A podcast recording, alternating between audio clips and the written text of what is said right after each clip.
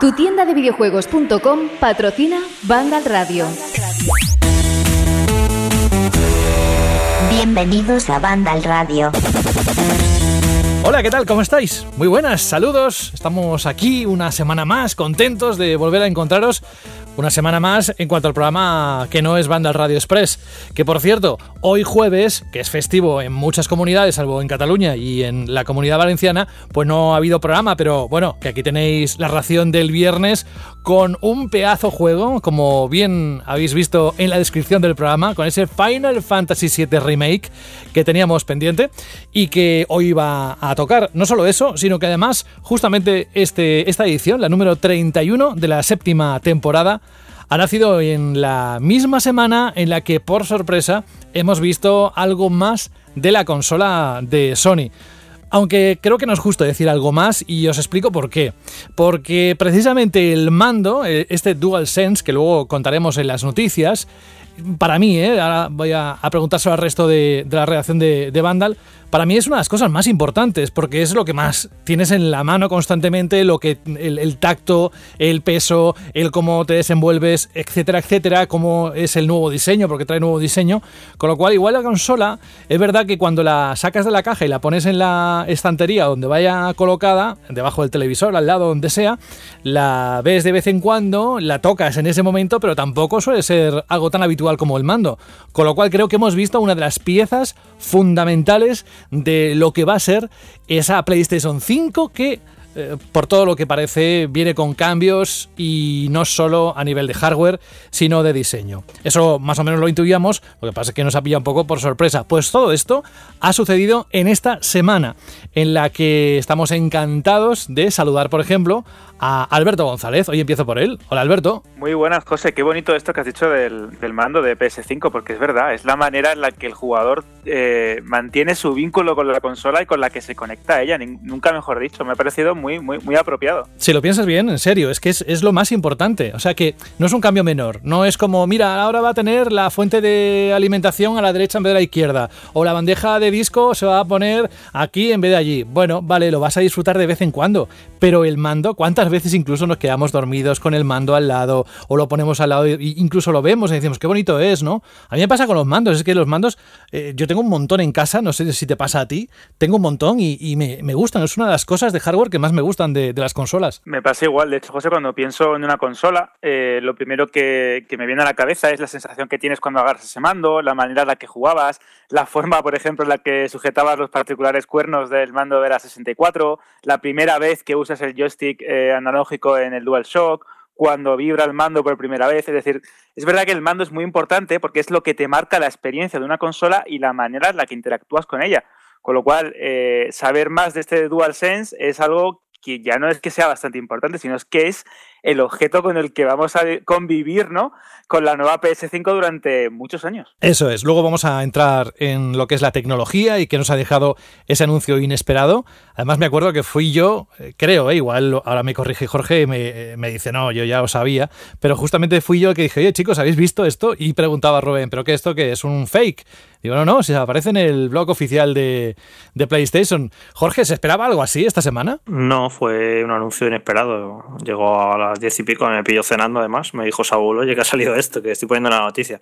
Y nada, inesperado completamente, tan inesperado que de hecho eh, da la sensación ni, que ni PlayStation España lo sabía, porque tardó como luego dos horas y media en publicar un tweet sobre la información, así que yo creo que le pilló despistado hasta la propia PlayStation España. Esto que comentas lo pasó por mi cabeza, digo, qué tarde han ido, ¿no? En, traducir la nota y ponerlo cuando generalmente es al tiempo, ¿no? Pues igual también a ellos les pilló de sorpresa. También dentro de los foros de Vandal ha sido una, un hilo de conversación que ha crecido exponencialmente en cuestión de minutos. Además, que digo, voy a hacer la prueba, voy a ver cuánto interés despierta esto. Como ya se sabe, todo relacionado con PlayStation y también con el resto de consolas, pero especialmente con PlayStation, digo, a ver cómo, cómo funciona. ¡Bum! Se empezó a disparar decenas y decenas de comentarios. En fin, bienvenido Jorge, hola Sara Borondo, ¿cómo estás? Hola, ¿qué tal? Pues estoy de acuerdo contigo totalmente en lo que has dicho, ¿eh? porque mira, la consola ya puede que te guste más o menos, pero a fin de cuentas ya sabéis que lo que me preocupa es cómo se limpia el polvo y luego la meto ahí y mira, ahí se puede quedar años y años. Pero el mando Care lo tienes en la mano, entonces sí que me fijo más siempre en la ergonomía, en si yo que no tengo las manos muy grandes voy a llegar bien a todos los botones y me voy a cansar mucho, si será muy pesado, si no será muy pesado. O sea que totalmente de acuerdo con lo que has dicho al principio. No voy a entrar si os gusta o no os gusta porque luego lo vamos a tocar en el bloque de noticias.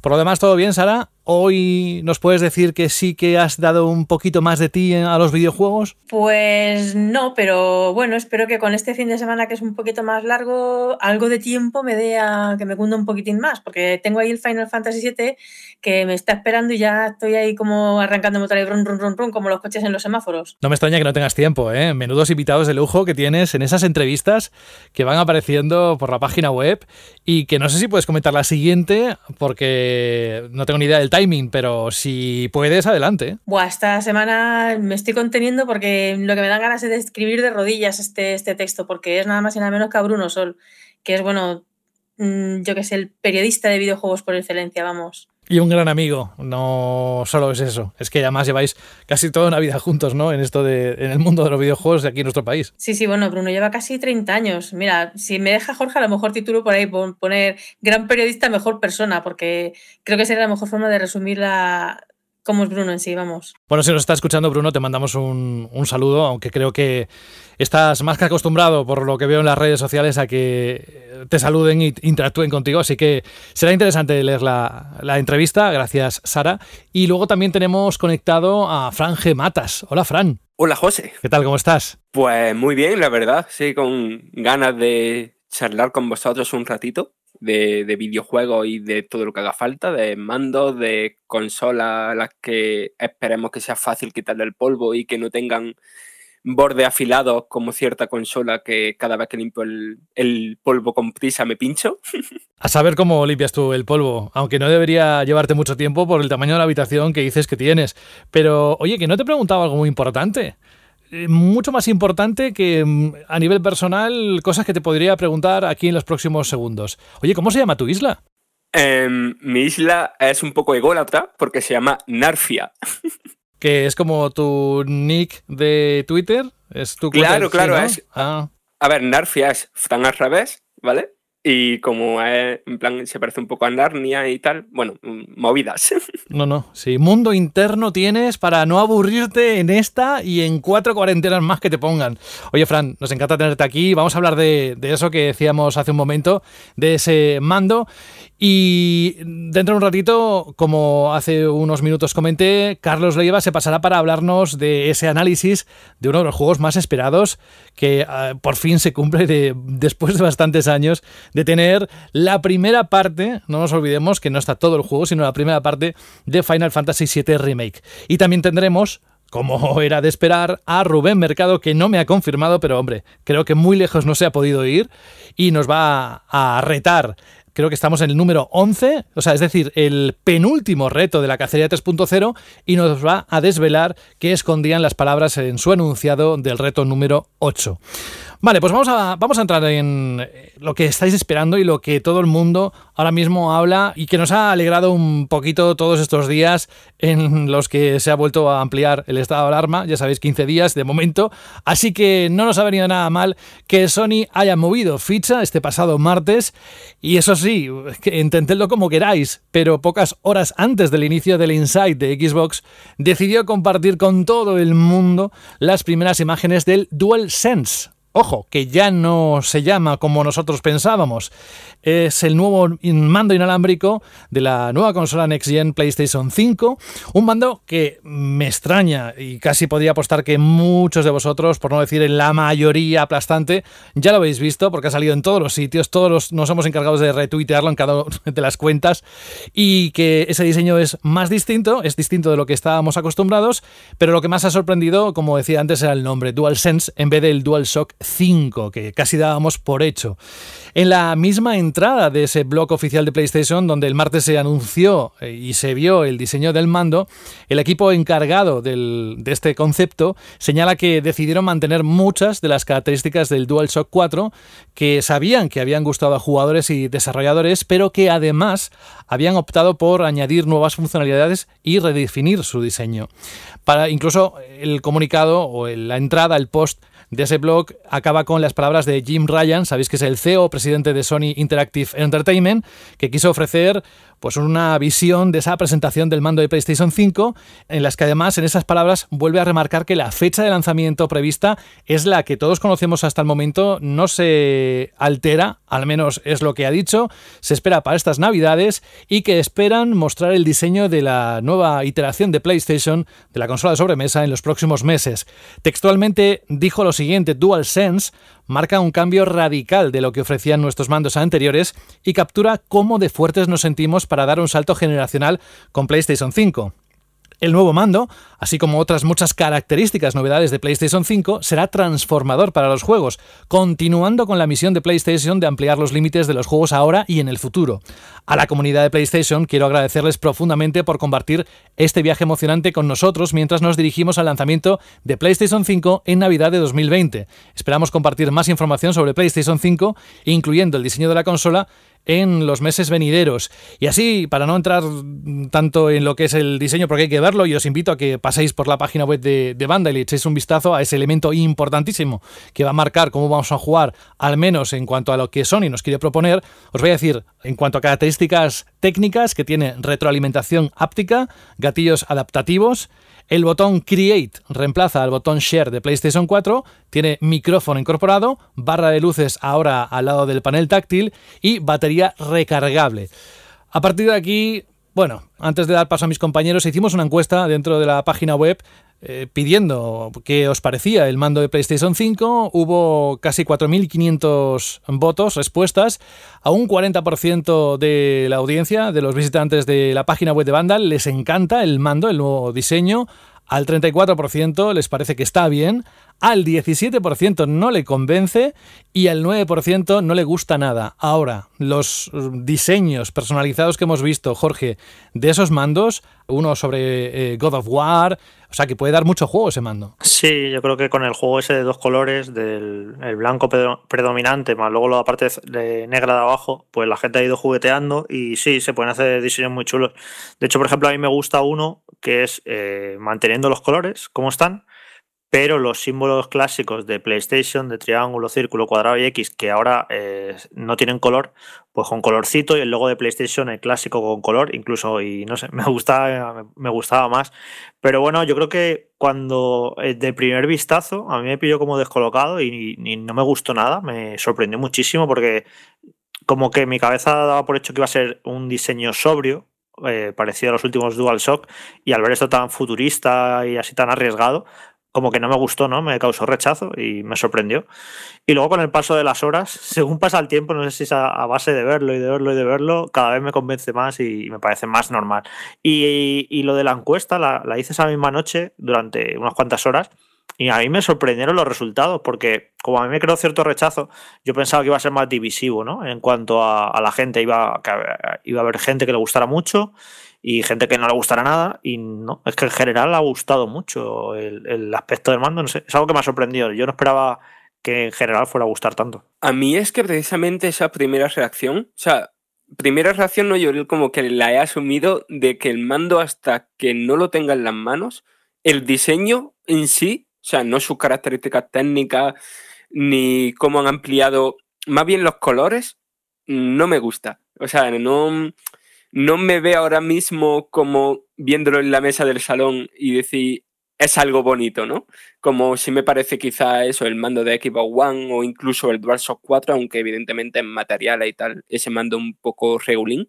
Pero es eso, el, con los colores que se supone que van a ser los estándares de la consola, no me gusta demasiado. A mí me, me parecía bastante impactante que acostumbrados a que Sony siempre presenta sus primeros mandos, por, por lo menos desde la generación de PS2, en un color negro, muy sobrio, eh, con unos tonos muy apagados, con leves toques de color ¿no? en, los botones clásicos de, la consola, que este sea blanco, con ese toque negro, con esa combinación de plásticos y de, vamos a decir, texturas, o incluso eh, esa pequeña banda azul, ¿no? que es el LED que eh, se encuentra ahora en, la parte frontal del mando.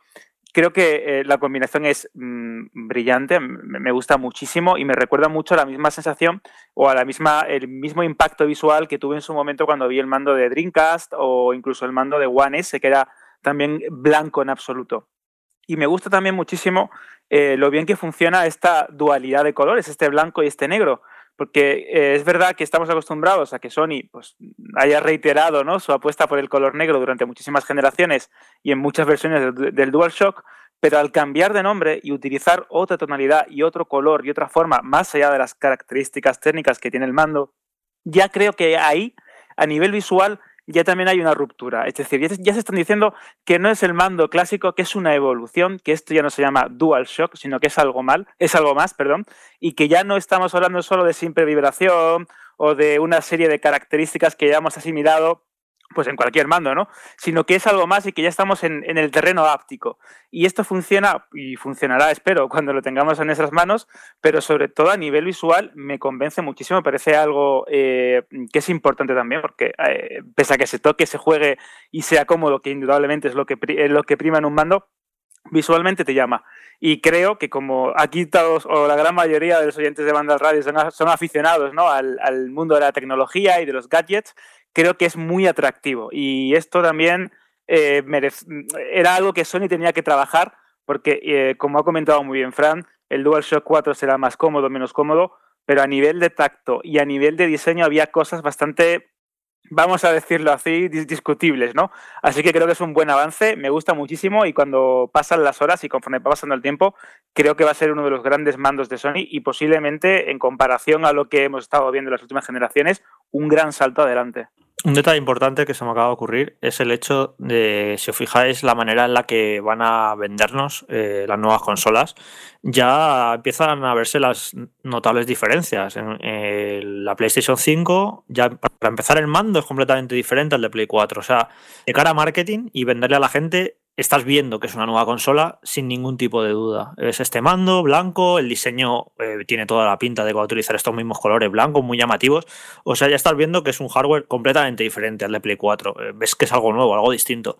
Y Xbox es todo lo contrario. El, mando de Xbox, bueno, para empezar, el nombre de la consola Xbox Series X ya es eh, muy. puede dar lugar a confusión. Y luego el mando es exactamente, es a un simple vistazo el mando de la nueva Xbox igual que el de la Xbox actual. Tienes que, tienes que fijarte mucho en el detalle. Así ah, que tiene este botoncito aquí, así que han cambiado la cruceta, pero eh, estéticamente es exactamente igual. Así que es curioso, ¿no? También esa, esa continuidad de la que hablamos muchas veces de Microsoft con su consola, que quieren romper las generaciones, que, que la gente que tiene una eh, Xbox eh, One X ahora no se siente abandonada esa transición amable, que no va a haber juegos exclusivos en dos años, y cómo la apuesta de Sony tiene toda la pinta de ser exactamente lo contrario. Esto es una consola completamente diferente, con un nuevo mando, un nuevo aspecto, nuevos juegos, y pásate cuanto antes a, PS5. Así que es curioso lo que ya el propio mando lo que dice de cada una. Sí, sí, desde luego lo que comenta Jorge.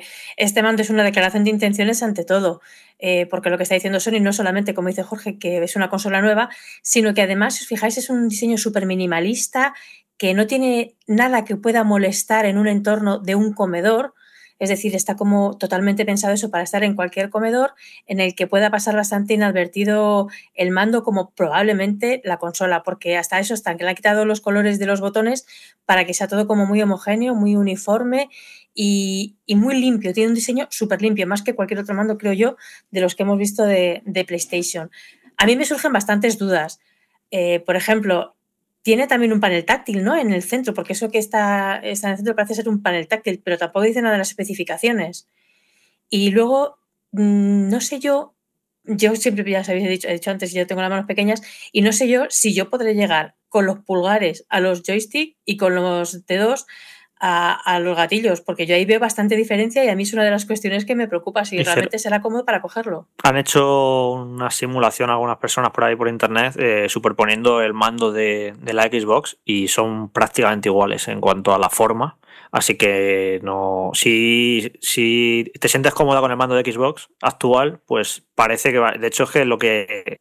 La forma que ha cogido es muy, muy parecida. Cada vez es un casi idéntico ya el mando de Xbox y de, y de Play 5 en cuanto a forma, así que no, no creo que haya problemas. Luego, claro, luego las sensaciones al cogerlo en cuanto a peso. El peso, eso es otra cuestión Lo- que me preocupa. Los materiales, porque a mí no me gusta eh, coger un mando que lo sienta como frío o muy. Ligero o frío, sí. Eh, Muy ligero no me gusta y muy frío tampoco. Me gusta que sea como. El tacto de plástico. Yo diría que tiene Claro. como cierta textura, ¿eh? Me, me parece a mí Sí, tiene imagen textura, que tiene como cierta una, textura. sí, como una rugosidad, ¿verdad? Eso Sí, es, por ejemplo, eso las últimos, eh, por ejemplo, las últimas, el primer, man- el, el primer mando de Xbox One no, pero luego las versiones posteriores, a partir de la S, que tienen como rugosito por debajo y es, me- es agradable al cogerlo, ¿sabes? Sientes una cierta calidez.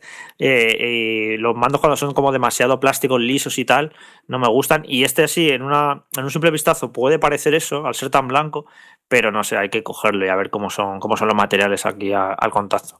Y luego eh, no me gusta que tenga el micrófono ahí en el mando. Pero porque a mí las cosas que depositen en un micrófono me molesta bastante. Pero bueno, habrá que verlo. Y algo que supongo que a lo mejor vosotros me lo podéis eh, solucionar, porque es una duda que yo tengo desde que lo vi, ¿qué es esto de la retroalimentación áptica y en qué se diferencia de las vibraciones de los mandos de ahora? Vale, eh, eso en principio va a ser como la diferencia principal de PlayStation 4 como sistema, ¿no? Eh, respecto a las otras consolas y el juego en PC y todo lo demás.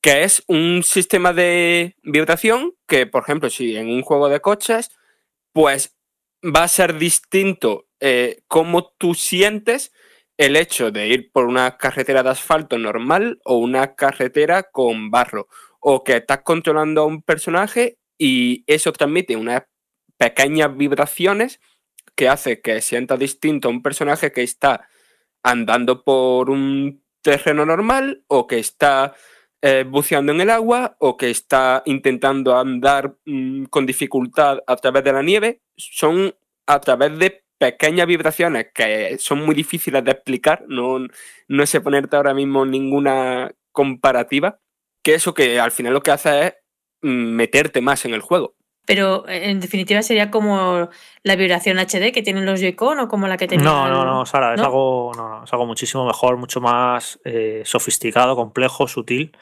Y de hecho, daros cuenta de que no usan la palabra vibración para que para empezar a diferenciarlo, que no se confunda la gente, que esto no es una vibración, le llaman retroalimentación. Y bueno, tú, Alberto, sí que has trasteado más con esto, porque los últimos iPhone llevan algo parecido ligeramente. Y nada, lo, lo comentábamos otro día, que, que es un- esto es una de estas cosas que hasta que no lo probéis no lo, no lo vais a entender. Pero eso, Alberto, si, si no me equivoco, algunos dispositivos de Apple lo llevan esto, ¿no? Para algo parecido. Claro, por ejemplo, cuando bloqueas el teléfono móvil, cuando haces un Face ID, esa vibración tan sutil, el Apple Watch, por ejemplo, cuando te llega una, una notificación a la, a la muñeca, es que eh, realmente no funciona con un motor de vibración clásico, es decir, no hay un mecanismo ahí que vibre de una manera tradicional, es algo más sutil que tiene que ver con electroimpulsos. Es, es bastante complicado de explicar, como, como bien comentaba Fran.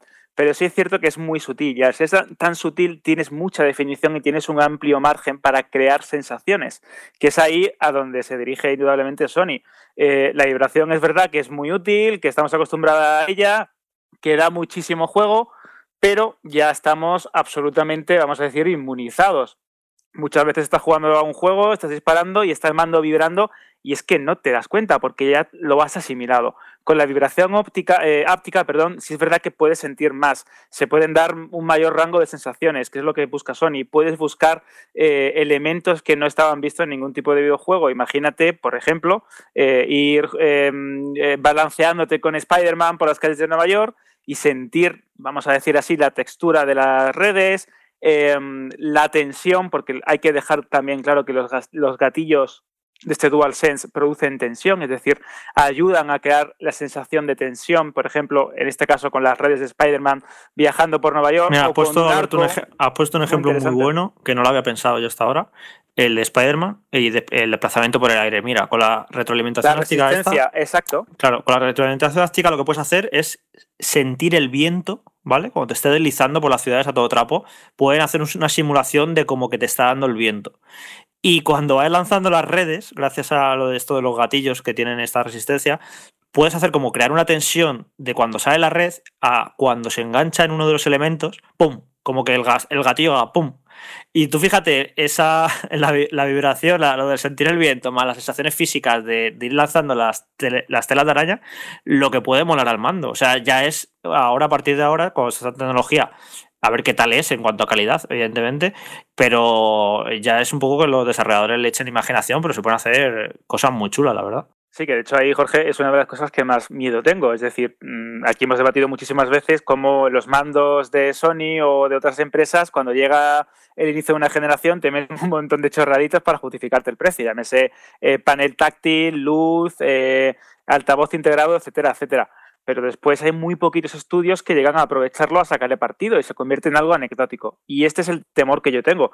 No pongo en duda que, veramos, que veamos juegos de Sony como First Party que sean impresionantes, que le saquen todo el partido, pero hasta qué punto los desarrolladores se van a intentar involucrar con este tipo Pues de mandos, esto- con esta tecnología. Y Pues ese es el miedo que tengo. Claro, pasará como siempre, lo utilizarán los first party de Sony, algún loquito como Kojima seguro que le encantará y lo meterá en su juego de terror, sentirás hasta los fantasmas en el mando y luego al principio las la third party tipo Ubisoft, eh, luego Assassin's Creed, pues meterá cositas, no sé qué, cuando con la canoa por ahí. en FIFA, a lo mejor. Pero luego pero, no. tiene pinta de que se cansarán rápido. Esto es lo típico, ¿no? Pero bueno, que a ver algún juego que lo utilice y sobre todo, eh, más allá de que un juego multiplataforma que diga, mira, la versión de Play 5 tiene esta característica, eh, me gustaría algún juego indie o algún juego más experimental que eh, basara su diseño en esto. No sé cómo, para eso están las mentes pensantes de la industria del videojuego, pero eso, hacer algún tipo de juego que, que se basara en todas estas sensaciones, en tanto lo de los gatillos, la vibración áptica, para crear un juego basado en ello y que fuera un juego que solo fuera posible con el mando de Play 5. Esto molaría mucho. Yo creo que al- alguien lo hará seguro,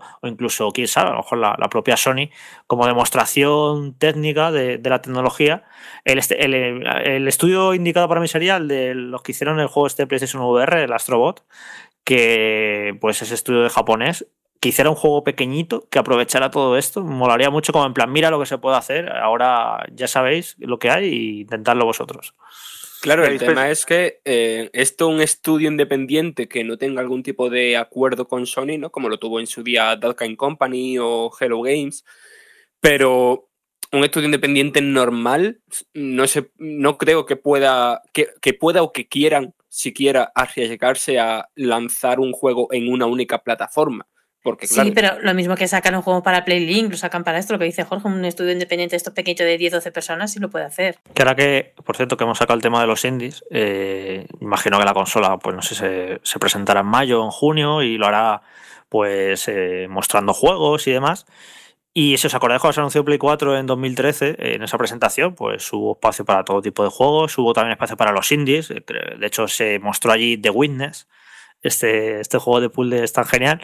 Y ahora mismo la, Sony de los últimos dos años, o incluso más, diría, pero bueno, sobre todo últimamente, no os da la sensación de que pasa olímpicamente de los juegos indies, pero de una manera como salvaje, que solo le preocupa cada vez más sus eh, super eh, bueno, ya se, ya, se, está empezando a usar el término, lo de en vez de triple A, eh, cuádruple A, porque es un poco ya lo que los juegos estos más todénticos por los que apuesta Sony, y como que cada vez estamos preocupados en hacer esos juegos eh, gigantescos, pero que están menos interesados en los juegos medianos y en apoyar a los indies. Espero equivocarme ¿eh? y que cambien un poco de política con Play 5, pero me da la sensación de que Sony pasa bastante de, los indies.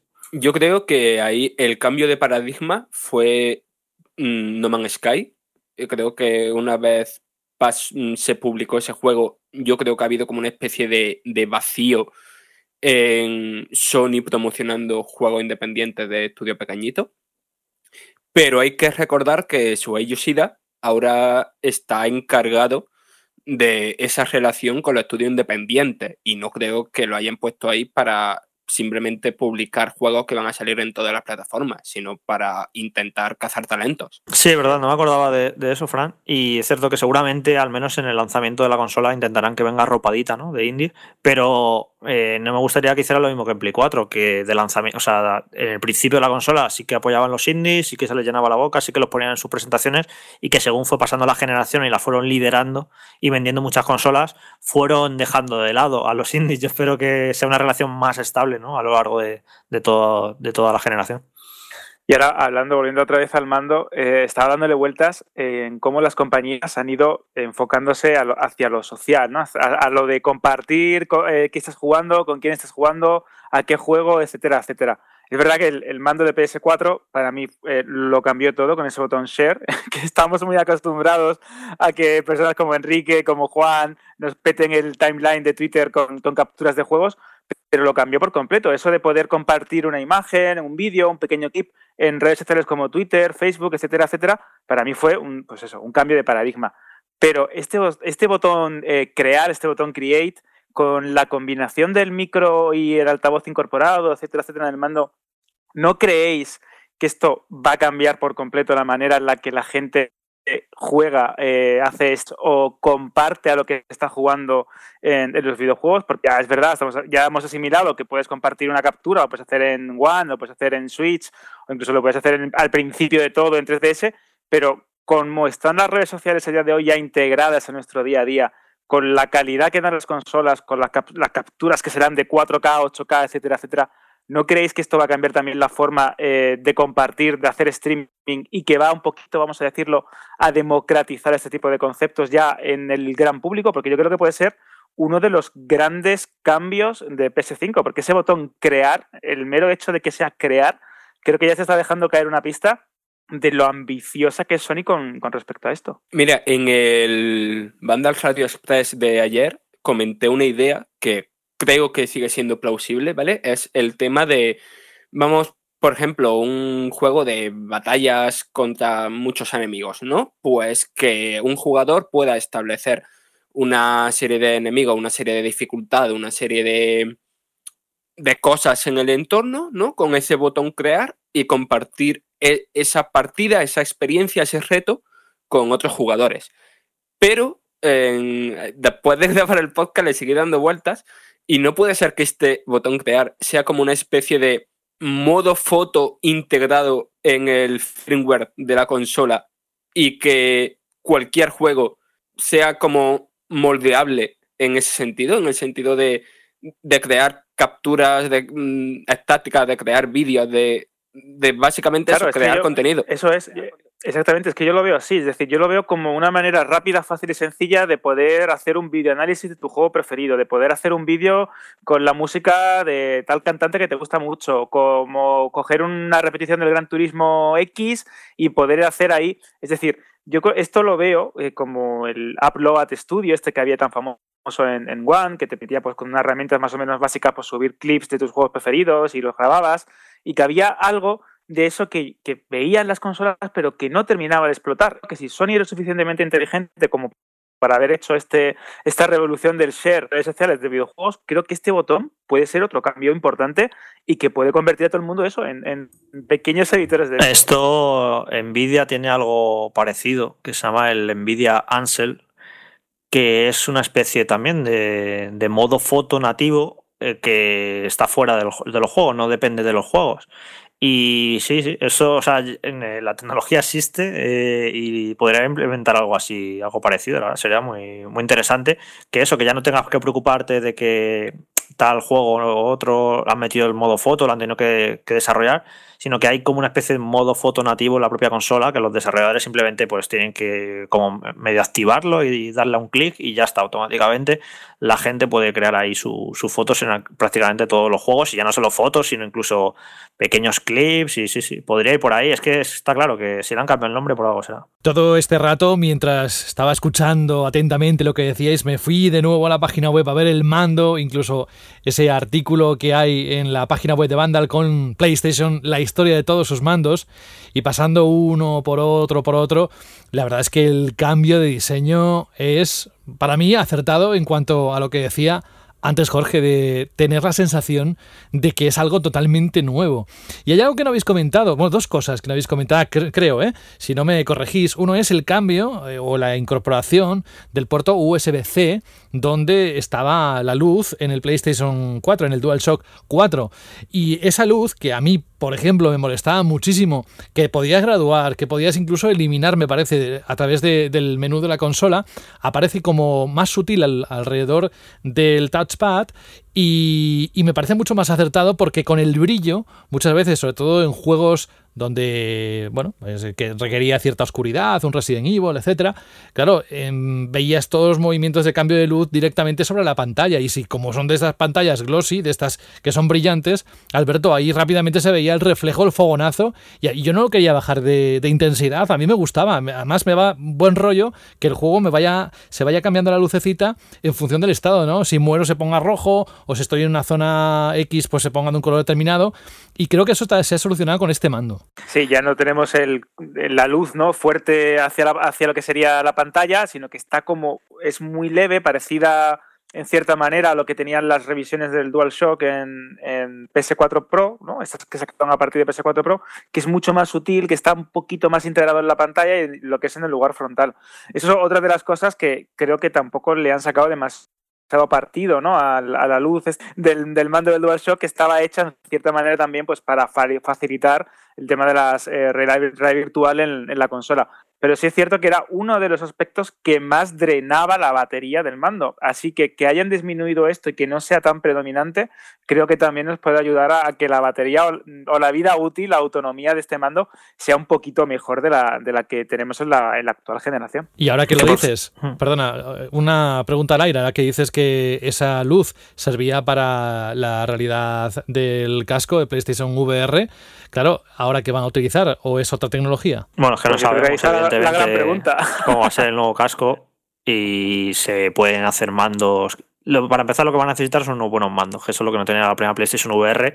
Y ya se están haciendo mandos que, que los detectan y que no necesitan lucecitas. Ya veremos el sistema que utilizan, pero vamos, yo estoy seguro que va a haber una nueva PlayStation VR el año que viene ya, seguramente, y tengo, y tengo muchas ganas de verla. Sobre el tema de la batería, eh, al principio del programa, cuando estáis hablando de que la importancia que tiene un mando, que es algo que ves, que es algo que es tu relación con la consola y demás, y yo he hecho, he hecho el ejercicio de mirar aquí a mi lado donde tengo 50.000 mandos y lo que, lo que he visto es mi mando de Play 4 conectado a un cable a la consola cargando la batería. Yo cuando recuerde el mando de Play 4, pasado el tiempo, pasado unos años, la imagen que me vendrá del mando de Play 4 es que siempre estaba conectado a un cable para cargar la batería. Me parece que dura poquísimo y que espero que sea una de las cosas que medio solucionen, que dure más, porque es que, en serio, es que yo siempre que veo, miro a mi mando de Play 4, lo tengo enchufado cargando porque es que siempre se descarga muy rápido. Hay que recordar que en este mando eh, la batería va a estar, mm, o sea, han asegurado que es una batería aumentada, o sea, que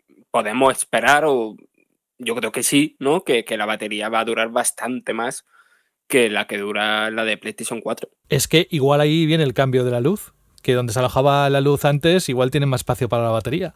Yo qué sé. Es que, a ver, eh, quedan muchos detalles. Nos dejamos emocionar si cuando se lanzó el logo de PlayStation 5 y era el mismo que PlayStation 4 con un 5 en vez de un 4, nos emocionamos, pues imaginad con un cambio tan radical, entendedme, en cuanto a muchas cosas, sobre todo porque quedan en el aire, porque no sabemos qué esconden algunas de las características que han anunciado, cómo se van a implementar, etcétera, pero desde luego añade ese punto de tensión o de ilusión, si queréis decirlo así, a lo que es la llegada de una nueva generación, que dijimos que íbamos a vivir juntos este 2020, nunca sabíamos eh, hasta qué punto íbamos a vivir de intenso el 2020, y no precisamente por las consolas, pero que gracias a este anuncio del martes nos ha dado un balón de oxígeno, pues para hablar de, de PlayStation 5, en el momento en el que sepamos más de otras consolas, de sea la de Microsoft, o sea la de si hay una nueva versión de, de Switch, pues de la misma, con las mismas ganas y desde luego todo lo que sea nuevo y además que apueste por algo diferente, bienvenido sea. Dejamos este DualSense aparcado porque volveremos de forma recurrente en los próximos programas, estoy convencido, para hablar de otro de los mm, anuncios, no, porque son filtraciones más que un anuncio, pero que casi se da por hecho. Estoy hablando del nuevo capítulo de Resident Evil, mientras estamos disfrutando del 3 y ese remake que yo lo he empezado y me encanta. Bueno, pues eh, se está hablando de Resident Evil 8, que según un medio que se llama Rely on Horror, así es como se llama el medio, pues eh, dice que el título de este Resident Evil 8 será Village Resident Evil, que además las cuatro primeras letras del título, eh, utilizando la numeración romana, pues juega un poco entre Village y el 8 que, que llevaría esta, este nuevo capítulo. Se jugará, según este medio, en primera persona, nos llevará a un pueblo helado de Europa donde se habla inglés estará protagonizado por Ethan de Resident Evil 7 y tendrá, por supuesto, más elementos sobrenaturales. La información, como digo, procede de distintas personas apuntadas al programa de embajadores de la saga que pudieron probar el juego, que se han saltado el acuerdo de confidencialidad, eso dicen, pero que ha aparecido en ese medio llamado, insisto, Rely on Horror. Me encanta el nombre. Bueno, pues eh, otros rumores apuntan a que, evidentemente, el juego se va a lanzar en la próxima generación de consolas, tanto en PlayStation 5 como Xbox Series X, aparte de PC, desde ese medio no es que entren directamente en los detalles que marcará cada una de las plataformas, las versiones, pero que el lanzamiento, si el coronavirus lo permite, estaría planificado eh, a partir del primer trimestre de 2021. Ojo, como siempre, y además de forma lamentable últimamente no, no sabemos qué retrasos puede ocurrir, pero bueno, sería la fecha inicial que barajarían y que además se presentaría en un State of Play a ver si sabemos algo más. Por cierto, dentro de lo que es la noticia, ¿verdad, Jorge? En, la página web de Vandal hay mucho más detalles que avisamos de que si entran pueden, bueno, comerse algún tipo de dato de la historia, etcétera, que no quisieras. Vamos, que, se adentra en, detalles que quien quiera permanecer ajeno a lo que pueda traer Resident Evil 8 al nivel de arco narrativo, etcétera, que mejor igual que se lo miren antes de, de leer toda la noticia. Bueno, yo de hecho ni he leído el detalle de la noticia porque empezaron hace unas semanas o meses a aparecer que cositas de este supuesto Resident Evil 8, que si había hombre lobo, que si no sé qué, que si tiraba por un lado más fantástico. Y bueno, yo qué sé, pues eh, como tantos rumores muchas veces no, no sabes si creértelo o no, porque fuentes dudosas, y yo qué sé, además son cosas que como fan yo también me puedo poner a especular, pues imagino que el 8 será también en primera persona, pero es que, claro, eh, poco a poco, cada vez más info, cada vez más info, cada vez más. Y ha llegado un punto, esta noticia creo que además que la hizo Fran, que ya son detalles tan específicos que digo, joder, es que esto ya no. Eh, o sea, esto es un rumor como que tiene peso, como que.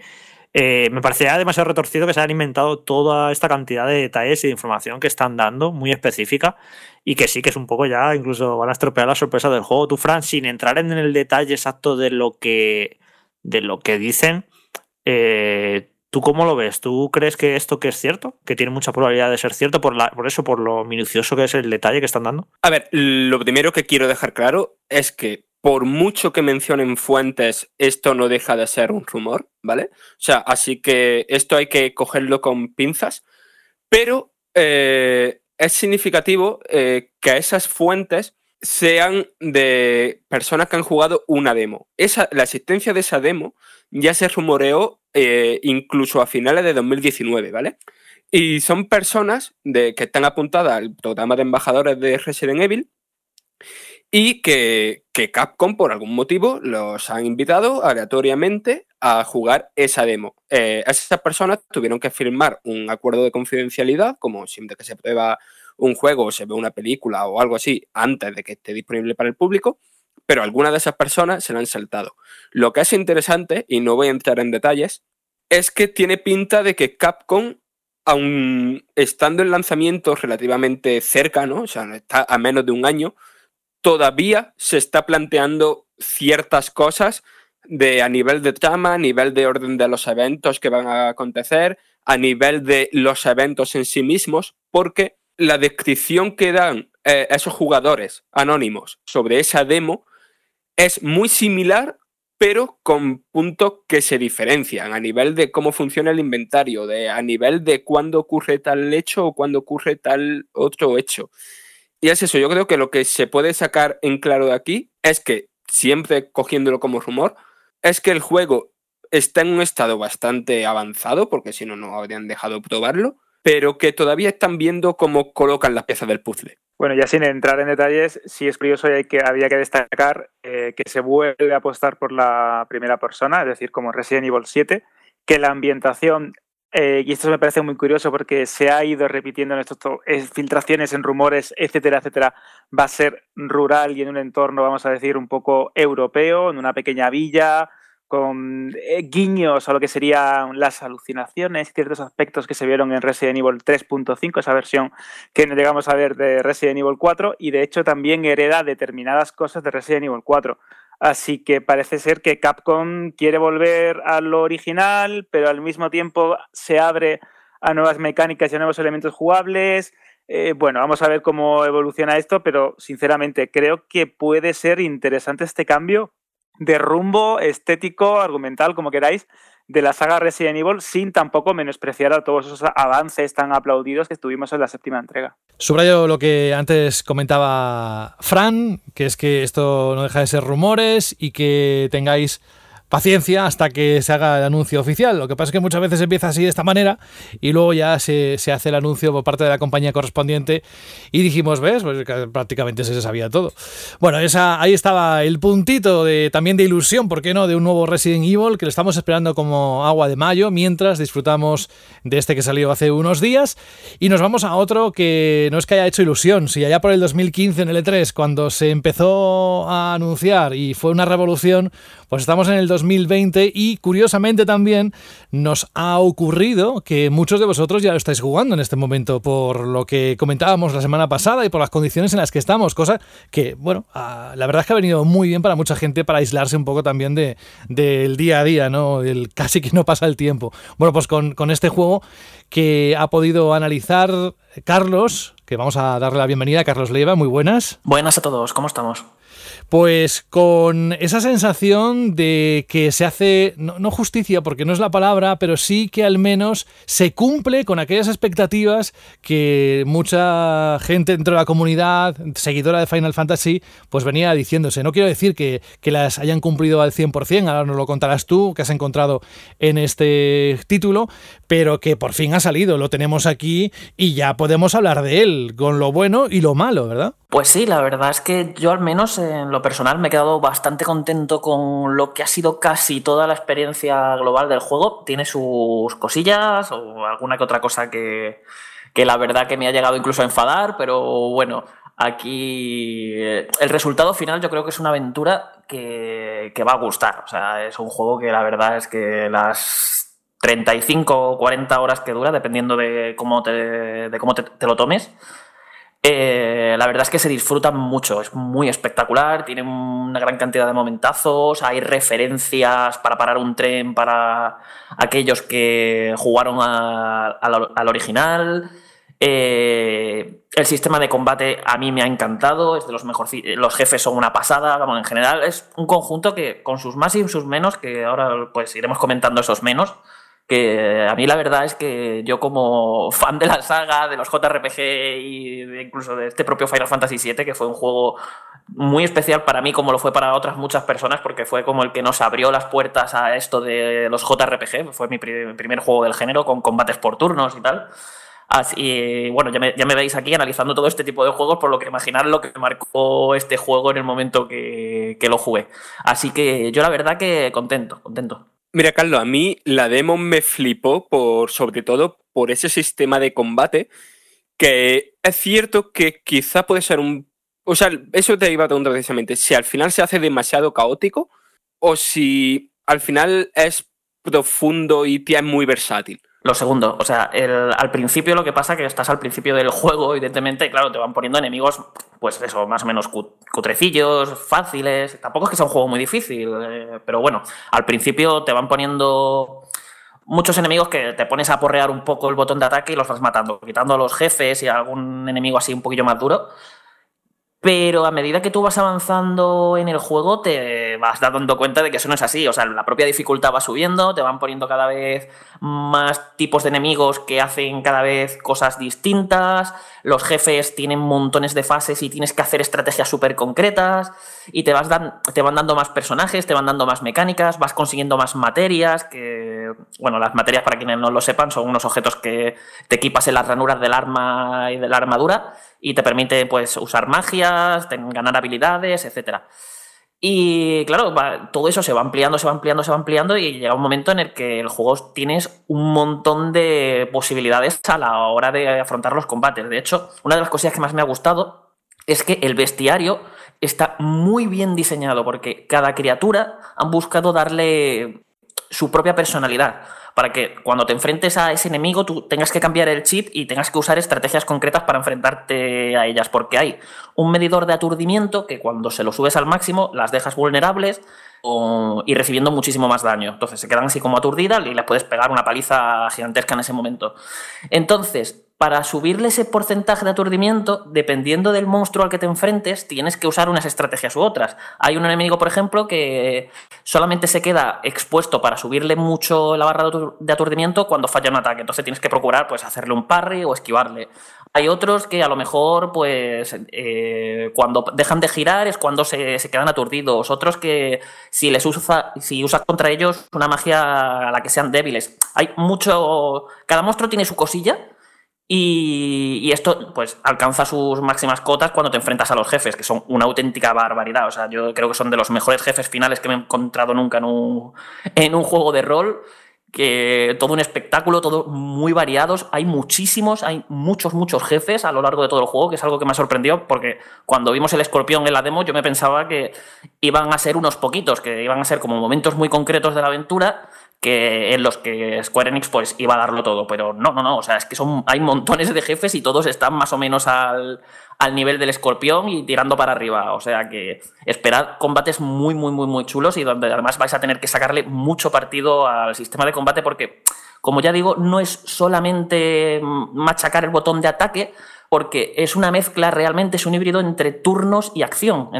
Porque tú tienes una barra que va subiendo, generalmente sube por tiempo, pero si pegas golpes, eh, golpes básicos, que eso lo puedes hacer siempre que quieras, esa barra de tiempo eh, sube, toda, eh, sube más rápido. Entonces, puedes llegar a acumular como dos barritas de esa barra de tiempo. Cada, uno, cada una de ellas te permite usar las diferentes acciones de comando de lo que sería un juego de rol por turnos de toda la vida. Es decir, usar un hechizo, tirarte un objeto y cualquier comando que puedas tener tú ahí. Entonces, cuando vas a hacer eso, pausas la acción, o sea, entras como, es como una especie de pausa táctica y tú eliges el comando que quieres usar contra el enemigo. Eliges, pues voy a usar esta magia o voy a usar esta habilidad. Luego puedes cargar el límite. En, ciertos combates como los jefes o las arenas puedes eh, llegar a usar invocaciones que se quedan a combatir junto a ti. Vamos, la verdad es que es muy completo. Y yo lo he disfrutado muchísimo, vamos, es de lo que más he disfrutado del juego, sin duda, el sistema de combate, los batallas contra enemigos normales y sobre todo los jefes. O sea, que es que hay, hay alguno que otro que está incluso diseñado casi como un puzzle porque tienes que encontrar la manera de hacerle daño. Yo, Fran, llevo 12 horas jugadas y a mí sí me parece caótico a veces. Porque puede ser por, por varios motivos. A veces porque hay demasiados eh, enemigos y personajes entre tu grupo de 3 más 4, 5, 6 enemigos, se lían unas en pantalla que cuesta mucho tener como una clara idea exactamente de lo que está ocurriendo en ese momento. Estás casi más preocupado fijándote en que los personajes no les baje mucho la vida y curarles y usar las habilidades y tal. O sea, tienes que hay muchos factores en cuenta en el combate. Date cuenta que cada personaje tiene los ataques, se puede defender y con eso puedes hacer parries, eh, puedes esquivar, puedes echar las magias, los límites, las invocaciones. Eh, luego todo esto multiplicado, claro, por tres personajes, ir pasando de uno a otro. A mí, yo sí que me siento a veces desbordado y que no tengo control absoluto de la situación. Y puede ocurrir, ya te digo, porque muchos enemigos, en los jefes a veces ocurre porque los jefes suelen tener como varias partes, entonces a lo mejor tienes que eliminar los brazos, y entonces eh, estás ahí en una situación que se desarrolla a mucha velocidad, en la que, vale, yo quiero que esté este personaje, que los tres personajes estén atacando a los brazos. Y bueno, vale, con el que estoy controlando lo hago, pero luego los otros dos los maneja la IA, están a su rollo. Luego de repente me fijo que se tiene muy poca salud, venga, tengo que curarle. Luego me doy cuenta que el otro, que ya tiene las habilidades preparadas para usar, venga, voy a, mover más a los otros para usar sus habilidades. Luego tal, joder, a mí me, yo me parece, a veces me siento un poco desbordado por la situación, ahora de la cantidad de cosas que puedes hacer en cada momento, de todo lo que está ocurriendo en pantalla a muchísima velocidad. Y es cierto que, es muy divertido y muy espectacular, pero yo a veces me, me, desborda un poquito la falta de sensación de control que, que, tengo. Y bueno, sí, llevo 12 horas, imagino que cuando lleve 20 y pico pues lo tendré más dominado y estaré más seguro, pero eso que dices de que es un poco caótico, yo te aseguro de que sí, a veces es un poco caótico. A mí no me lo termina de parecer tanto, Jorge, porque para empezar, la inteligencia artificial de los aliados responde genial. O sea, es eh, de los pocos juegos en el que la inteligencia artificial te controla a los, eh, a los aliados los que tú no estás controlando en ese momento. y no me tengo que preocupar de ellos en el sentido de que se defienden muy bien, esquivan, no pegan mucho. La gracia que han hecho es que cuando tú no los controlas se ponen muy a la defensiva y te puedes centrar en el personaje que estás controlando. Entonces, ahí generalmente yo lo que hago es estar fijándome en sus barras de BTC y en lo que voy a querer hacer. Yo voy diseñando mi estrategia de, a lo mejor estoy pegando con Cloud, pero con Aeris tengo, es quien tiene, le he puesto las magias de curación con una materia para que cure a todo el mundo y tal. Entonces me interesa a lo mejor hacer su habilidad. Entonces digo, voy a recargarle el BTC rápido, las barritas esta de tiempo que hemos comentado, y cambio a ella, pego unos cuantos golpes básicos, la dejo con sus barras de BTC cargadas para tirar la cura cuando haga falta y no sé qué, me, voy gestionando. Y el hecho de que haya mucho en pantalla es que simplemente pulsas la X aunque no tengas el comando para hacer, miras bien la situación, lo analizas y tiras para adelante. Yo la verdad es que no he tenido ningún problema con ese tipo. De hecho, incluso puedes fijar qué parte del enemigo concreto quieres atacar. Quizás lo más caótico que tiene. Carlos, yo con el, tema, con el tema de la fijación, por ejemplo, he tenido problemas de llegar a una situación con muchos enemigos, con torretas. Yo quiero con barre disparar a las torretas, pero no me fija la torreta porque me apunta al otro, me pongo nervioso.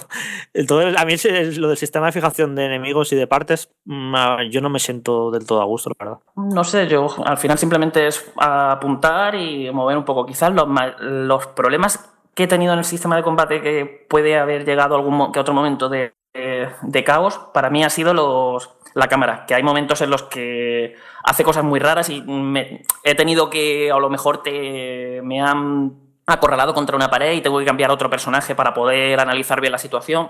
De vez en cuando la cámara sí que me la, sí que me la ha jugado, pero quitando eso, la verdad es que mi experiencia ha sido bastante satisfactoria. Ya me contarás cuando avances más en el juego. Lo mismo ya cuando empieces que claro, al principio es que te van metiendo mucha información, mucho, venga, ahora tienes esto y ahora esto otro, y este enemigo que le tienes que hacer tal cosa. Y entiendo que al principio puede abrumar un poco porque te tienes que hacer a cómo funciona el sistema de combate. Sí, sí, estoy, o sea, me encuentro bastante a gusto casi siempre, pero ya te digo que en alguna situación en concreto sí me siento un poco desbordado. Y luego, una cosa, Carlos, el tema de las materias esto es muy personal, pero me parece que hay demasiadas, ¿sabes? Es como... A mí me gustaba más como en el original, las materias eh, muy claras, muy para qué sirve cada una, y aquí es que en el momento en el que estoy del juego tengo 50.000 materias que no sé ni cuáles poner porque hay tantas que me, o sea, me, me, me, siento como se me recalienta la cabeza de tantas materias que hay, ¿sabes? Es como, joder, tengo demasiadas y, y ya estoy un poco como que estoy pasando, no me estoy preocupando demasiado porque es que hay demasiadas, no sé por qué tantas, la verdad. No sé si esto se, se cortan un poco cuando progresan más en el juego, más adelante y dejan de meter materias, pero es que joder, hay demasiadas materias.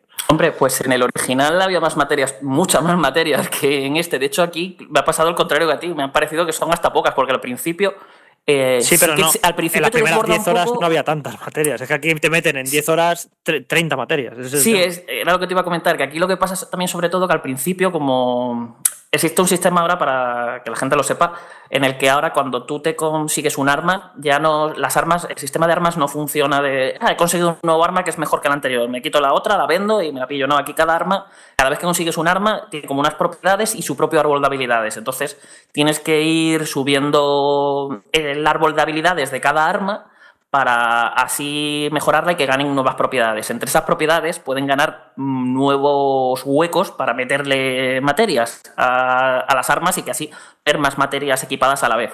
Entonces, ¿qué pasa? Que al principio sí, vas pillando un montón de materias, pero tendrás por personaje 3, 4 huecos para ponerte materias y claro, te encuentras a lo mejor con 20 materias y que te puedes equipar 8. Entonces, agobia un poquillo en el hecho de las quiero subir todas y me gustan todas y tal, pero luego te das cuenta cuando, cuando, ya estás muy avanzado y tienes un montón de ranuras y demás y te das cuenta de cuántas materias de cada tipo hay, te das cuenta incluso de que se queda un poquillo limitadillo en ese sentido porque creo que eran de, por ejemplo, materias mágicas creo que son 13 en total. De las que te dan hechizos, hay 13 materias de magia en todo el juego diferentes que, y de las cuales al final siempre vas a acabar usando la típica de cura, la de resucitar y las cuatro elementales, que el resto también está muy bien, pero generalmente al final te acabas limitando mucho a ciertos tipos de, de materia y luego pues las de mejora, la típica, la de subirme la vida, porque la voy a necesitar para aguantar a los jefes más tochos y poquilla cosa más, pero ya te digo que no es tanto. Yo, yo creo que sí que lo que pasa es eso, que llega un momento en el juego en el que se cortan un poquito más y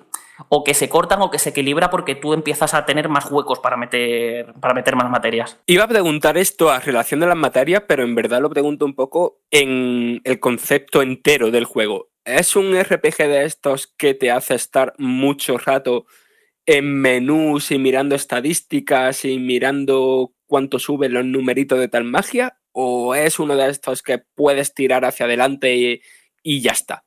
Hombre, te tienes que ir configurando los personajes y eh, mejorándolos poco a poco, pero no es el típico que das dos pasos y, otra vez a estar hurgando en menús. Yo, de hecho, entre que abría el menú para configurarme los personajes y otro, pasaba, solía pasar bastante tiempo y era como, uff, ya he avanzado aquí o he conseguido tal materia importante, entonces me metía y hacía todo el tirón. A veces tenía ya acumulado tropecientos puntos de armas y los usaba todos de golpe y más o menos puede ser, vamos, no te tienes que comer mucho a la cabeza. Quizá te tienes que comer un poco la cabeza con el tema de cómo te configuras las materias y luego en el modo difícil, que se desbloquea al final, que te puedes rejugar el juego con mayor dificultad, manteniendo todas tus materias, niveles y demás. Eh, ahí sí que te lo tienes que currar un poco más porque, a ver, tengo que. Te quitan la opción de usar objetos. Entonces, como no puedes usar objetos en el modo difícil, las materias te las tienes que configurar a la perfección. Tienes que ver muy bien cómo te personalizan los personajes, cómo te lo pones todo. Y hay ciertos jefes a lo largo del juego que sí que sube un poquillo la dificultad y también te pide mm, que las lleves bien puestas. Además, ocurre a veces que a lo mejor te, llegas a un jefe, hay un jefe, por ejemplo, muy concreto y específico, que se pone barreras elementales. Y para romper, y si no le rompes la barrera, no le haces casi nada de daño, no le sube la barra de aturdimiento y demás. Entonces, si llegas allí sin haberte puesto materias de, magias, lo mejor que puedes hacer es pulsar la pausa y decir volver antes del combate para reconfigurarte las materias, pero eso y poquillo más, la verdad. Para mí tiene el punto dulce que, para, que por lo que me enamoraron a mí los JRPG desde los 90, que es, tiene los suficientes números y posibilidades de equipamiento y de progresión de personaje para que tú sientas que estás en un juego de rol pero no es este rol occidental de estadísticas infinitas y 50.000 objetos que todo es un poco tarumba. A mí siempre me gusta siempre este punto dulce de los JRPG de que no se les suele ir de las manos el tema del equipamiento y la progresión del personaje y aquí está muy bien como en el original y sobre todo también está bien indicarlo que esto es un, es un juego de rol porque a lo mejor alguien juega la demo y te puede parecer casi un Uncharted por el ritmo, por el espectáculo, por que no te dejan meterte en la demo, claro, a configurar cosas, pero no, no, esto es un juego de rol, ¿eh? esto hay que, pues eso, mirar un poco el arma, mejorarla, eh, ponerte tal aro, no sé qué, equipar materias, ahí hay este punto justo de gestión para que eso, para que tengas, para que eh, tenga la sensación de que estás en un juego de rol y muy satisfactorio. Yo, todo lo que estoy viendo de, la progresión y, como juego de rol, la verdad es que funciona muy bien. Junto al combate, toda esa parte, la verdad es que, está perfecta casi. De hecho, el, para que la gente se haga una idea, el sistema de equipamiento y de materias es exactamente el mismo que el del Final Fantasy VII original. Así que tienes un hueco para equiparte un arma, una para una armadura y, una para, y otro más para un accesorio y tus ranuras para ponerte la las, materias. Y luego ya, pues lo que he dicho del árbol de habilidades, que también es muy sencillito de cómo funciona para desbloquearte mejoras de cada arma. Y eso es básicamente todo lo que vais a necesitar configuraros de los personajes. Y luego, evidentemente, pues va subiendo de nivel, pero tampoco os asustéis, no es un juego de grindeo ni de farmeo. No, no lo vais a necesitar en todo el juego. Eh, con ir matando lo que os vaya saliendo a medida que avanzáis, vais a ir con el nivel necesario para, para pasároslo e incluso cuando os pasáis el juego eh, os van a dar unos os van a duplicar o triplicar los puntos de experiencia y de puntos de habilidad para mejorar las, las materias que no os vais a tener que preocupar de estos grindeos por los que muchas veces se caracterizan los JRPG. Carlos, yo todo esto que estáis diciendo muy bien, pero me da a mí que alguien que no haya jugado el Final Fantasy VII, el primero, el original, eh, quizá esté un poco perdido. Tienes que haberlo jugado para poder disfrutar de este. Son dos juegos eh, que, no pasa nada porque lo juegues ahora, no te parece un juego antiguo que esté rehecho, no tienes por qué tener esa conexión emocional que, como quien haya jugado al primer juego.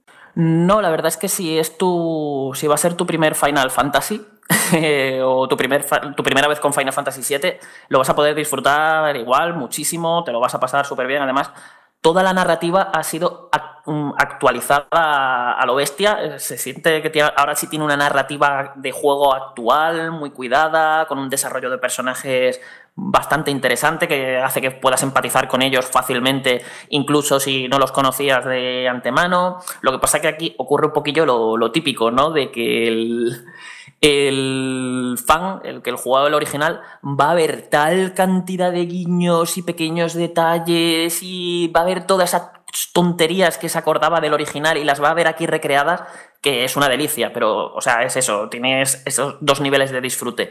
Y luego aquí, sin querer comentar demasiado, en la hora final el juego se olvida por completo de que existen jugadores que no han jugado el Final Fantasy VII original y esa última hora los jugadores que no lo hayan jugado no se van a enterar de absolutamente nada. O sea, llega un momento, ya digo, vas a llegar justo al final y el juego dice, Ah, pues esto es como si llegas aquí, aquí es como si llegas a Kingdom Hearts 3 eh, sin haberte jugado todos los anteriores. Pues eso, no os vais si no lo jugasteis, os veo metiéndoos en, internet para que alguien os explique qué, narices es todo lo que ha pasado ahí.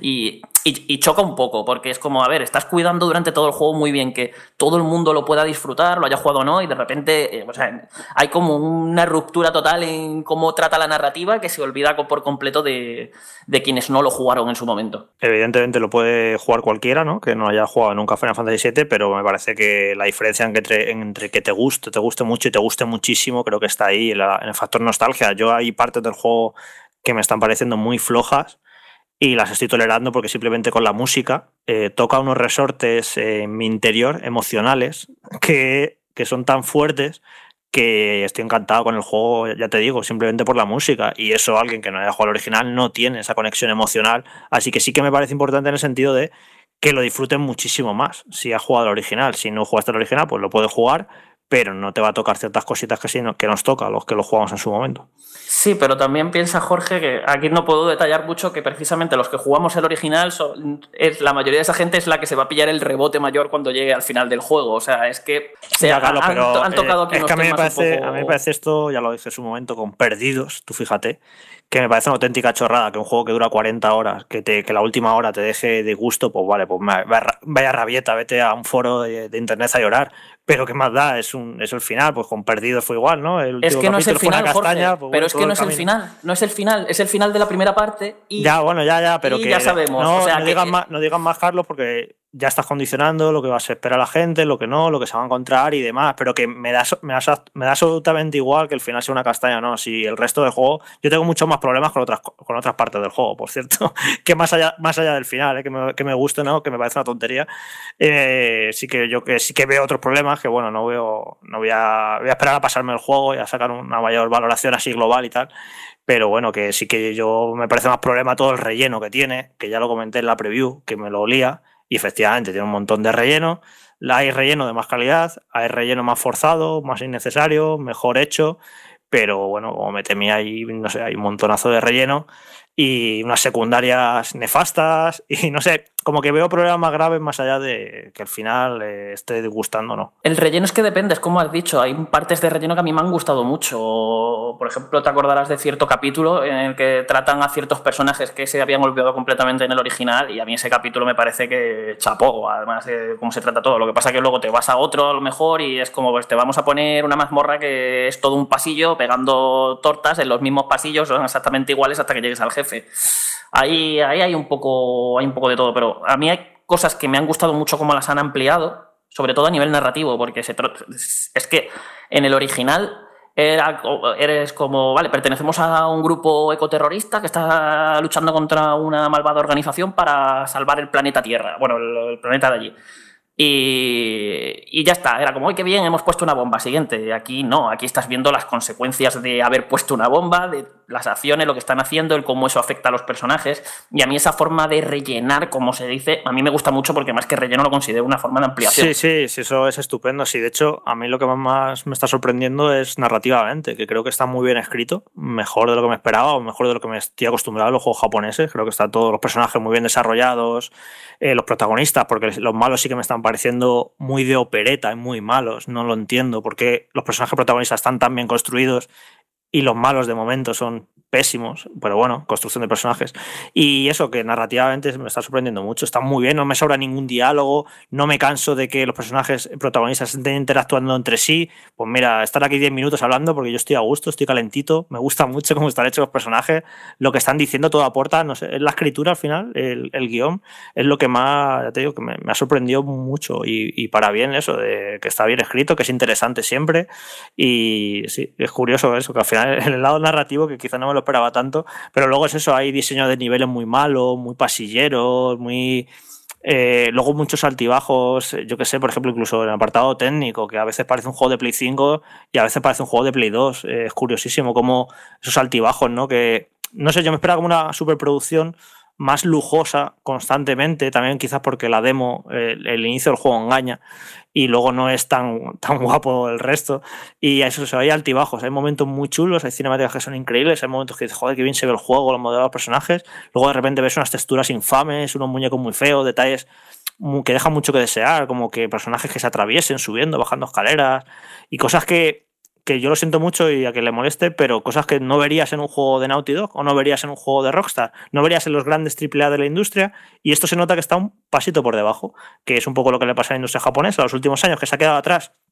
Y a mí me fastidia un poco porque para mí Final Fantasy, eh, cuando yo los empecé a jugar en los 90, eran referentes en la industria, eran juegos sobresalientes, súper importantes, espectaculares visualmente, y te vas dando cuenta cómo se han ido quedando atrás, cómo se han ido quedando atrás, y eh, es como que ahora que lo máximo que podemos esperar de un Final Fantasy es esto. Es para mí un juego notable. Y un juego que sabes que va a tener altibajos, sabes que visualmente va a haber cosas muy chulas, otras no tanto. Y no sé, me fastidia un poco. Es en plan, joder, es que para mí los Final Fantasy eran juegos sobresalientes, eran juegos eh, técnicamente deslumbrantes. Y me, me, tengo esa decepción de darme cuenta, y ya debería haberlo asumido, porque ya son muchos años de la saga que sigue este rumbo, de que ya no es así, ya son juegos que sí, que están bien, que pueden estar entretenidos, cosas peores, cosas mejores, pero que no son impecables, que no son sobresalientes. Y bueno, y al menos este Final Fantasy VII Remake eh, me parece el mejor Final Fantasy, eh, exceptuando los juegos online, Carlos. me parece el mejor ya Final iba a Fantasy. saltar yo ahí con lo claro, del 14, claro, claro. Desde, porque- es el mejor- me parece el mejor Final Fantasy para un jugador desde Final Fantasy XII, que es de 2005 o por ahí. Así que sí, es el mejor Final Fantasy de los últimos 15 años, exceptuando lo- los MMO, los Final Fantasy XIV. Así que, joder, que está guay, pero no puedo sentirme un poquito decepcionado como en plan, joder, es que yo creo que esta saga debería ser un poquito mejor todavía que esto, la verdad. Sobre lo que has comentado del apartado gráfico, es muy curioso ya no solo porque sea irregular e imagino que habrá cosas que son así y tal, pero me estoy dando cuenta ahora que lo está jugando mucha gente y me está pasando fotos o yo les estoy pasando a ellos de algunas screen que hice y estamos dando eh, y parece ser que el juego eh, tiene que tener algún tipo de bug extraño que hace que, que haya cosas que se carguen, otras que no. Por Ah, ejemplo, lo, ha dicho de, pasaron... lo ha dicho de Carlos, que esto es un bug Sí, de, de que texturas. es un, sí, un bug. Pues eso, es que, eh, pero aparte ya no solamente ni de texturas, es a lo mejor de un el típico fondo 2D que carga mal el render y se queda así como pixelado, a lo mejor que estás viéndolo de fondo como si fuera un Google Maps que no ha terminado de cargar y, y- e incluso consigue, eh, consigue hacer que no te- la iluminación, al verse así, al no, no- no haberse cargado bien, la iluminación tampoco actúe como tiene que actuar y crea momentos como... mm, No sé qué, cómo se les ha escapado esta- esto, pero imagino yo que lo intentarán arreglar con Yo en mi partida porque- tengo este bug y te aseguro que es auténticamente horrible. Zonas enteras, como que las texturas están en baja, como que no han cargado la textura buena y es horrible, se ve feísimo. Y bueno, pues imagino que sacarán un parche, no sé cuándo lo sacarán, pero la verdad es que es una pena, ¿no? Que, joder, estoy intentando no darle importancia porque yo que sé, los modelados están guay, las cinemáticas, pero la verdad es que yo tengo este bug precisamente y es absolutamente horrible como se ve el juego en muchas situaciones, la verdad. A mí es eso, por ejemplo, hay un el capítulo 15 a nivel visual y todo lo que vas viendo es precioso. A mí me parece precioso todo lo que te van mostrando y me pasaron ayer unas fotos de cómo se le veía y yo había sacado un montón de fotos precisamente de ese capítulo, se las pasé y es que me dijo, pero si es que no hay color de cómo se te ve a ti y cómo se ve a mí y, me y los dos tenemos Play 4, Play 4 Pro, vamos, que parece ser que no, que ese si te da, si al juego le da la neura, pues te ha tocado y te ha tocado, no, no hay otra. Si creéis que os falta información, tenéis no solo el análisis en la página web, sino también una guía del Final Fantasy VII Remake con trucos, consejos, secretos, videoanálisis. Yo qué sé, será por Bueno, y información. ahí, ahí, José, también hay un Mandal Express también que Carlos hizo de también analizando Final Fantasy VII, o sea que tiene para cansarse de Final Fantasy Sí, VII. ahí, ahí sí que yo, ahí sí que me explayé, me dio Saúl una hora entera para hablar y bueno, si, si queréis Y- profundizar en condiciones, ahí lo tenéis. Y la semana que viene, Carlos, quería que grabáramos ¿Sobre el final? un, sí, ¿Spoiler spoilers, Final hacer, Fantasy VII hacer un spoiler? especial de spoilers, así que tienen Final Fantasy para rato. Sí, justo se lo comenté, se lo comenté a Saúl en el Express y me dijo que me recogía el guante y nada, ya nos pegaremos de tortas porque sé que a Saúl le ha gustado y a, y a, a mí no, así que nada, quedas tú ahí para ver a qué bando, te- a qué bando apoyas. Lo interesante es que la cobertura que tenéis de este juego está a la altura de las expectativas que teníamos sobre él y la espera, que después de tantos años, como decía al principio en la presentación antes de dar la bienvenida a Carlos, pues hombre, ya tocaba, ¿no? Era, era el momento ya este 2020 para poder disfrutar de una cosa así, de la forma que lo estamos haciendo. Carlos Leiva, muchísimas gracias por estar con nosotros. No sé si vendrás la próxima semana o te tocará hacer estar en un Vandal Radio Express, lunes, martes, miércoles o jueves. En cualquier caso, que nada, que te esperamos lo antes posible y un abrazo de todo el equipo. Nada, un placer. Nos vemos ya, pues yo creo que sí que la semana que viene, ¿no, Jorge? Que alguna cosilla por ahí tengo ya pendiente, ¿no? Uy, uy, uy, uy, uy. Uy, sí. No, no sé. bueno, a ver si al final del programa le podemos sacar algo más al jefe de redacción, a, a Jorge. Bueno, pues Carlos, muchas gracias. Vamos a saludar a Rubén Mercado. Hola, Rubén. Muy buenas, ¿qué tal? ¿Cómo estáis? Qué alegría tenerte ahí, sabiendo que, que, vas a hacer una aparición estelar de las tuyas, sabiendo que hay mucha gente esperando, mm, incluso midiendo cada una de las palabras que vas a decir no hace falta que lo hagáis salvo en la parte del reto eh, para la cacería. El resto, a ver, se le va la olla muchas veces, ¿verdad? Bueno, últimamente se me va poco, ¿eh? Últimamente estoy como más tranquilo. Eso es verdad, es verdad. Y no, has dicho, mayor. y no has dicho nada ni en homenaje a Carmen de Mairena, cosa que no recuerdo, ¿eh? Igual si lo has hecho, pero no me acuerdo. Pero se te ha pasado, ¿eh? Lo llevo muy dentro, eh, estoy muy triste. Para mí y para los que eh, escucharan sobre todo los inicios de, Rubén en la radio hablando de videojuegos, pues Carmen de Merena era un personaje que salía, que salía yo creo que en todos y cada uno de los episodios en los que hablábamos, con lo que la pérdida de Carmen eh, pues es, dura también para mí, ¿no? Un, bueno, un icono extraño y peculiar, pero que creo que hace falta en esta sociedad tan refinada que aparezca una tía que que con un apoyo dos tetas, como bien decía, era una mujer completa. Pero bueno, es lo que hay. La echaremos de menos siempre. No, y además que recuerdo que siempre aludíamos a, ella con mucho cariño y la teníamos presente, pues, pues un poco porque nos hacía un poco más divertida la vida, ¿por qué no decirlo así? Así que, bueno, dejamos eso, que quería comentarlo contigo desde hace algún día. ¿Cómo estás? ¿Todo bien? Bien, bien, bien, sí, ya acostumbrados a esta situación de confinamiento y bueno, bien, bien, con mucho lío y mucho trabajo y muchas historias y muchos cambios, pero, pero bueno, es lo que hay y saldremos adelante como tiene que ser. Oye Rubén, ¿y el DualSense qué? ¿Te mola? A mí me gusta. Yo creo que es, una, es un cambio no demasiado grande, pero sí que un cambio que ya creo que se necesitaba, porque tanto DualShock 3 como DualShock 4 necesitaban ya ese cambio. Tiene un aire para mí, un aire bastante parecido a lo que ofrecen mandos como el de Xbox o como el mando Pro de Nintendo Switch, pero sabe mantener de alguna manera esa, filosofía o esa tendencia o ese aire PlayStation, ¿no? Eh, el color blanco me parece un poco extraño y bueno, ahí estamos en el chat interno con, con incluso apuestas de si ese será el color en el que sacarán la consola al inicio. Yo creo que no, creo que va a ser como siempre, va a a colores mucho más oscuros pero sí que es verdad que ese color blanco le da un toque como mucho más eh, solemne y mucho más pues, eh, casi casi eh, educado a lo que sería un mando de PlayStation. pero bueno, veremos a ver, veremos a ver si empiezan por el mando y pronto podemos ver el resto. Y de momento pinta bien, habrá que cogerlo, habrá que sentir el peso, habrá que sentir esas conexiones ápticas, todo esto que prometen y que dicen, la duración de la batería y todo esto. Pero de inicio a mí me parece muy chulo, unos detalles muy guapos como los botones translúcidos, eh, los gatillos también parece que ser bastante más cómodos. La posición de los dedos también tiene pinta de ser más cómodo que los DualShocks. Bueno, es un inicio, no está mal. Una buena noticia esta semana para seguir calentando el hype para la nueva generación.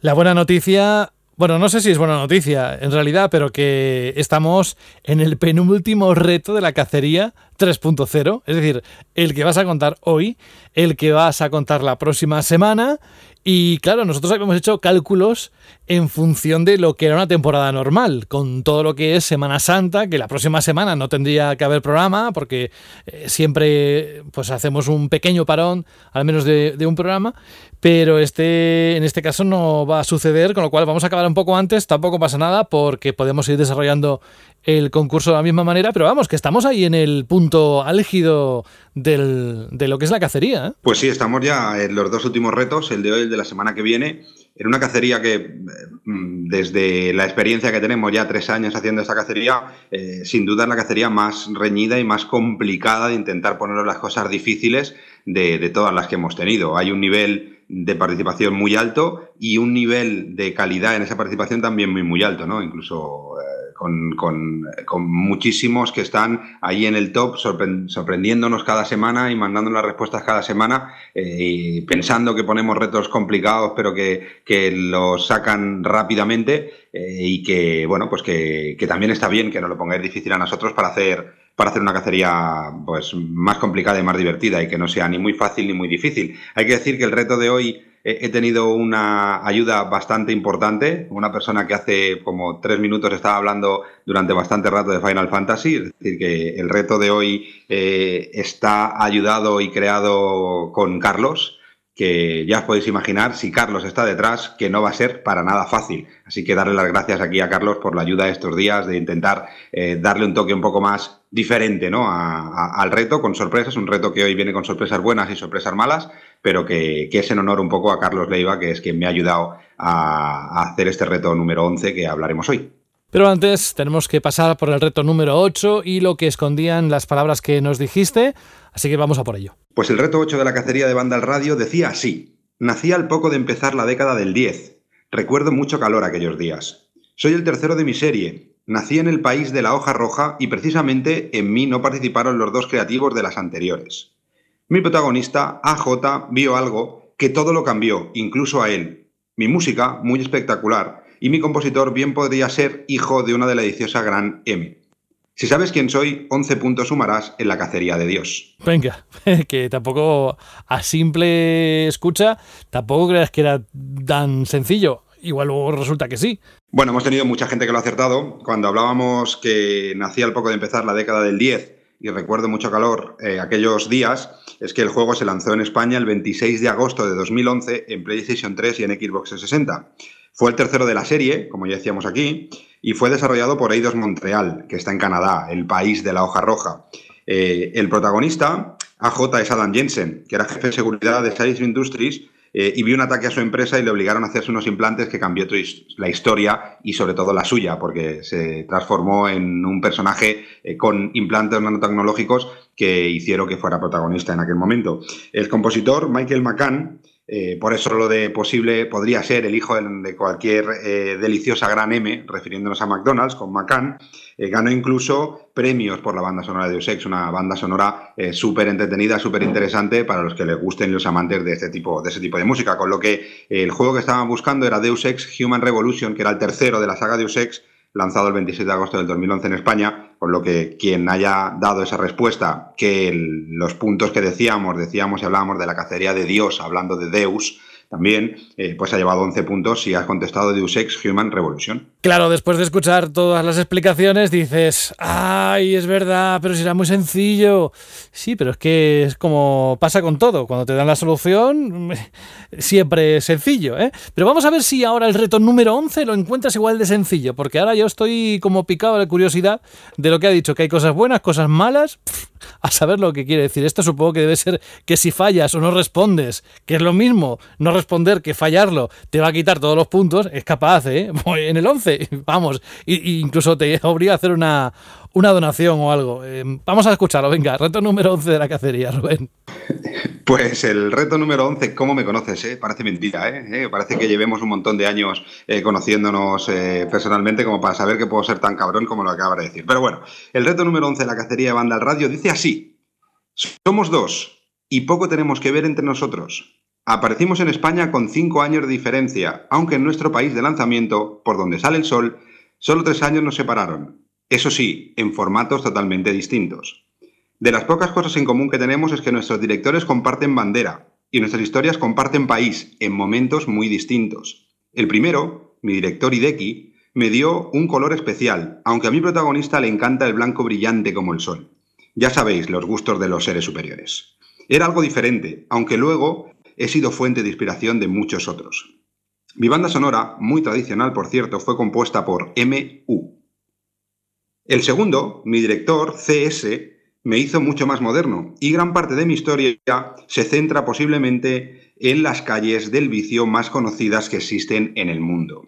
Molaba mucho por la cantidad de decisiones que podías tomar y mi protagonista, como si de Rick se tratara, era capaz de moverse de manera muy especial. Vaya loco. Dos respuestas son las que busco hoy. Dos que podrían hacerte viajar en el tiempo hasta agosto y convertirte en la diosa de esta cacería. Dos significan 30 puntos uno, solo 10, pero ninguno, todos tus puntos vas a ver desaparecer. Ahí es nada, ¿eh? Madre mía, es más largo que un domingo sin dinero, tú, el denunciado. Claro, como está hecho por RM gracias a la intervención de CL, pues es lo que tiene. Pero por si acaso, por si queda alguna duda, por si no ha quedado grabado, por si se ha saltado la grabación, etcétera, le obligamos, con cariño, a que nos lo diga una vez más. Va. Venga, vamos allá. El reto número 11 dice así. Somos dos y poco tenemos que ver entre nosotros. Aparecimos en España con cinco años de diferencia, aunque en nuestro país de lanzamiento, por donde sale el sol, solo tres años nos separaban. Eso sí, en formatos totalmente diferentes. De las pocas cosas en común que tenemos es que nuestros directores comparten bandera y nuestras historias comparten país, en momentos muy distintos. El primero, mi director Hideki, me dio un color especial, aunque a mi protagonista le encanta el blanco brillante como el sol. Ya sabéis, los gustos de los seres superiores. Era algo diferente, aunque luego he sido fuente de inspiración de muchos otros. Mi banda sonora, muy tradicional por cierto, fue compuesta por MU, el segundo, mi director, CS, me hizo mucho más moderno, y gran parte de mi historia se centra posiblemente en las calles del vicio más conocidas que existen en el mundo. Molaba mucho por la cantidad de decisiones que podías tomar, y mi protagonista, como si de Rick se tratara, era capaz de moverse de manera muy especial, vaya loco. Dos respuestas son las que busco hoy, dos que podrían hacerte viajar en el tiempo hasta agosto y convertirte en la diosa de esta cacería. Dos significan 30 puntos, uno solo 10, pero ninguno, todos tus puntos vas a ver desaparecer.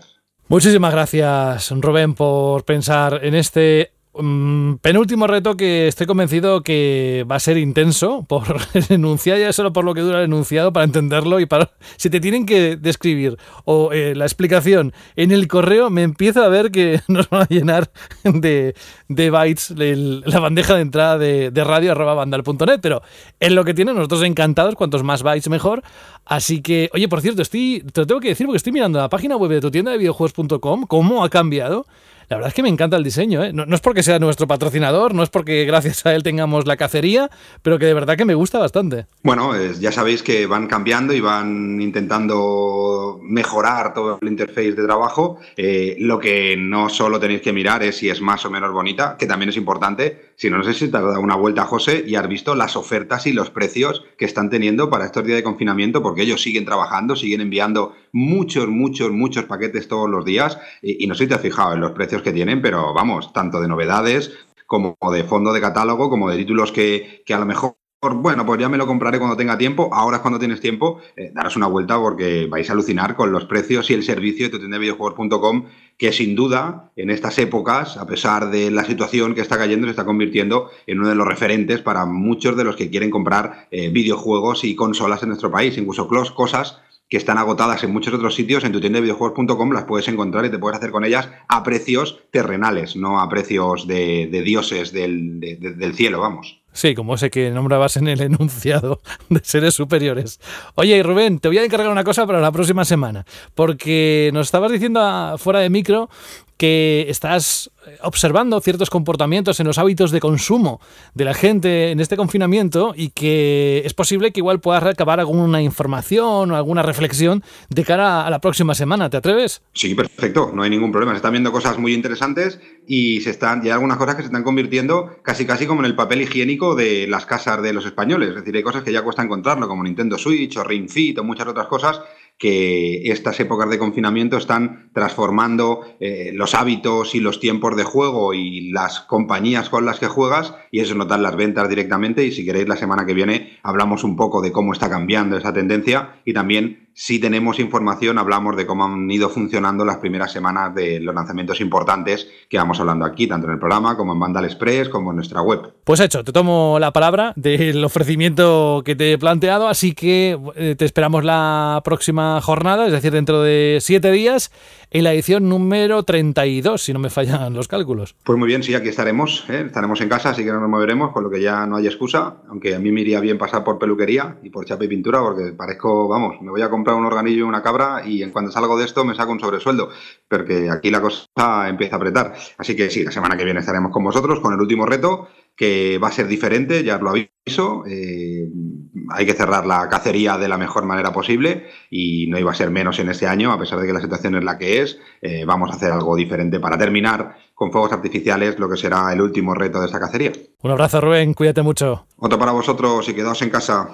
Eso, quedaos en casa y darle al Ring Fit Adventures. Yo no quiero decir nada, porque, a ver, si uno empieza a darle a la lengua, pues sabe unas cuantas cosas de, internas del equipo y podría decir quién juega qué, es decir, quién, quién está aprovechando al máximo este confinamiento para subir la puntuación en el Ring Fit Adventure, aunque también es verdad que eh, incluso antes, ¿eh? eh, un, sí, unos meses antes ya le estaban dando caña, pero no voy a decir yo porque eso cuesta dinero y tendría que ir al Sálvame, por lo menos. Venga, fue la broma. Vamos a... El que me extraña que no tenga y es que no lo tengo en el radar, es posible que sí, pero Alberto, tú no tienes ese accesorio de, la Switch, ¿no? ¿no? No, no, pero sí es cierto que durante muchísimo tiempo, y lo mío ya es más friki, más pido todavía, eh, jugaba con un videojuego de fitness que sacaron en la One compatible con Kinect. Así que imagínate, José, también el nivel de tara que tengo yo con este tipo de, juegos. ¿eh? ¿Qué va? Si tienes un mundo interior que es que no te lo acabas, vamos, sobrevive a 50 cuarentenas lo tuyo. Bueno, oye, que vamos a la parte también importante desde hace varias temporadas, aparte de lo que es la cacería, por supuesto, la Chirly pregunta, que no fallan, que además hay mensajes permitidme decirlo, eh, muy sensibles. Creo que vas a, leer uno ahora de un conocido del programa que participa muchas veces en el programa, ha querido incluso compartir con nosotros la situación en la que está. Así que yo os pediría más en este momento eh, que otras veces, siempre hay que tener atención, pero en esta especialmente por lo que va a contar Alberto en algún momento de esta Shirley pregunta. Vamos a recordar primero el enunciado. Pues sí, la pregunta de esta semana era que cuáles eran vuestros juegos de cuarentena y queríamos, pues eso, que nos recomendarais títulos, recomendaciones, etcétera, etcétera. Y efectivamente, José, quisiera empezar por el comentario de, de Crow, que es un, un auténtico compañero ya de banda radio que lleva con nosotros muchísimo tiempo tanto en audios como en texto, y quiero empezar por él porque es un mensaje bastante emotivo, muy bonito, que también nos, nos sirve ¿no? para ser conscientes de la realidad que tenemos en, en las calles, ¿no? fuera de, de, nuestras casas. Así que ya, si me lo permites, voy a comenzar con él. Sí, sí, es un eh, poquito largo, pero creo que merece la pena. Sí, merece la pena. Eh, buenas noches, amigos de Mandal. Ante todo, quería daros las gracias por el excelente trabajo que estáis haciendo todos, tanto con la página web como con Banda Radio, trayéndonos vuestro excelente programa semana tras semana y regalándonos esa gran idea es Vandal Express, que por mi parte está siendo más que bien recibida. Gracias de corazón. En cuanto a la pregunta Shirley de esta semana, tengo que decir que en mi caso me viene como anillo al dedo, ya que soy médico y tras haber estado dos semanas trabajando a destajo en las urgencias de uno de los mayores hospitales de España, Hoy he dado positivo por coronavirus, tras haberme encontrado bastante mal este fin de semana. Así que ahora comienza mi auténtico aislamiento domiciliario. Lo más duro va a ser pues no poder abrazar a mi, a mi mujer y a mis hijos, pero lo superaré sin duda. Y además, ahora sí, que tengo más excusa para quedarme en casa y jugar a tope con mi portátil, dándole bastante duro a The Witcher 3, que es como un juego que requiere horas y horas de dedicación y creo que cuando todo vuelva a la normalidad todavía no me lo habré acabado. Y para alternar, estoy en este momento disfrutando del catálogo de Xbox Game Pass en PC, donde ya me he acabado Blade Witch, interesante juego de terror, y lleva razón de me, me gustó muchísimo, y Halo Reach, vaya banda sonora, y estoy totalmente de acuerdo, Martin O'Donnell a, tope. Durante estos días y desde ahora estoy flipando también con el bestial Gears 5. La verdad es que pese a todo, no me puedo quejar. Un abrazo a todos, a cuidarse mucho y por favor no salgáis de casa si no es estrictamente necesario. De Grau. Te creo, José Antonio, amigo, que te conocemos estrictamente del programa, pero eres uno más, como si te pensáramos en ti cada vez que alguna vez comentamos algo, precisamente porque conocemos muchas cosas que has compartido con nosotros. Te deseamos una pronta recuperación y que nada, que ánimo y que nos tienes aquí cada semana en la versión larga, por decirlo de alguna forma, porque últimamente la verdad es que los Express también están quedando algo largos, pero si no, de lunes a jueves con la versión de Banda Radio Express. Un abrazo muy grande de todo el equipo y seguimos en contacto. Tenemos audio y más mensajes, tú vas dirigiendo, lo que tú me digas. Alberto? Bueno, vamos a empezar con un audio, ¿no, José? Que hace tiempo que no tenemos ninguno y siempre me hace mucha ilusión escalarlos. Sí, aparte de The Crowd, también tenemos otro habitual del programa que hacía ya unas semanas que no nos había dejado un mensaje, que se llama Nórdico y que nos dice, respondiendo a tu pregunta, lo siguiente. Buenas amigos de Vandal, aquí Nórdico. Y bueno, aquí vengo a recomendaros unos jueguecillos para la cuarentena, para intentar llevarlo mejor. Recomiendo encarecidamente el State of Decay 2, eh, el Metro Redux y el The Division, eh, para acompañar la temática de estos días. No, no, no. Es una broma un poco de mal gusto, pero no, no lo recomiendo ahora mismo. Voy a deciros uno de cada plataforma más o menos que os recomiendo y que estoy jugando yo. A ver, en Nintendo Switch eh, recomiendo el Mario Rabbids Kingdom Battle, ya que bueno, es un juego, un juego para coger de vez en cuando, hacer un par de misiones, un par de partidas eh, y a correr a otra cosa. Y encima ahora está a precio reducido, hasta o está a 10 euros en el bazar. Luego en Xbox os recomiendo encarecidamente también el Sea of Thieves eh, para jugar con amigos. Este sí que es desconexión total, jugar tranquilo con tu barquito, tus misiones, tus cofres, tus calaveras, tus acertijos, etc, etc, etc. Muy, muy guapo, con mucho, mucho contenido ahora. Y bueno, y luego en PlayStation 4 lo siento mucho, pero yo ya el lunes me han llamado de MediaMark que me llega el Final Fantasy VII Remake a mi casita y espero que por la mañana porque ya va a ser un vicio insano. Y la poca vida social que pudiera llegar a hacer en casa, pues ya se acabó del, todo. Me trancaré en mi habitación, horas, horas insanas y a disfrutar para, creo que para mí, de lo que va a ser el GOTI eh, de este año. Así que nada, chavales, ahí va mi recomendación, espero que os sirva y un abrazo como siempre. Bueno, la verdad es que me encanta porque es que tenemos un juego de cada género, de cada plataforma. Ha sido una, aportación muy interesante y, de hecho, comparto también lo de Sea of Thieves, que es un juego que es ideal para socializar con tus amigos y si te apetece jugar algo online. Voy a proseguir con el comentario de Lam Valley, eh, que, este, este me ha hecho mucha gracia, porque atención cómo empieza. Un respeto para el teletexto. Mi buen padre, con sus 72 añitos, lo sigue usando diario para ver las noticias. Y no solo eso, sino que como el hombre tiene problemas de oído, se pone subtítulos a la televisión a través del propio teletexto. Es verdad que la semana pasada tuvimos un debate sobre si era el Internet de los yayos o el Internet de los padres. Y la verdad es que sí que es verdad que el teletexto se sigue usando mucho y aunque no seamos conscientes, tiene una función social mm, bastante importante. También proseguimos con el comentario de Manu Temaru, que dice, pues ahora mismo estoy con el Nier Automata, que lo han puesto recientemente en el Game Pass. Voy por la segunda vuelta y me está pareciendo una maravilla. En PS4 estoy con el Assassin's Creed Odyssey, que justo lo compré antes de, empezar, de que empezara el confinamiento. Si me apetece algo online, pues unas partidillas al Battlefield o al Battlefront nunca faltan. También tenemos un comentario de Kige Ar que dice, atención José, esto va dedicado para José. Me acabo de sacar el platino en el Bloodborne y estoy pasándome el Doom Eternal en fácil. Y aún así, muero si me despisto. Es decir, José, tranquilo, eh, solo. Eh, eh, no es el único, ¿eh? Hay un montón de comentarios así, ¿eh? Pone el nivel de referencia, y me gusta porque pone el nivel de referencia. Me he sacado el platino en el Bloodborne y ahora en el este en el Doom Eternal, pues bueno, lo estoy jugando de aquella manera como yo decía. Pues a ver, que yo reconozco que soy manco, ¿eh? Que no soy el mejor jugador de videojuegos, simplemente me, me ayudan muchísimo a disfrutar, desconectar, etcétera. Pero bueno, tampoco pretendo ser el mejor, pero que me, había tenido esa sensación al Alberto, de, verdad, yo me lo tengo que bajar porque no puedo, es que me tengo que tirar un montón de rato para, para saltarme a una fase concreta. De hecho, es que José, a mí me parece a veces un juego de...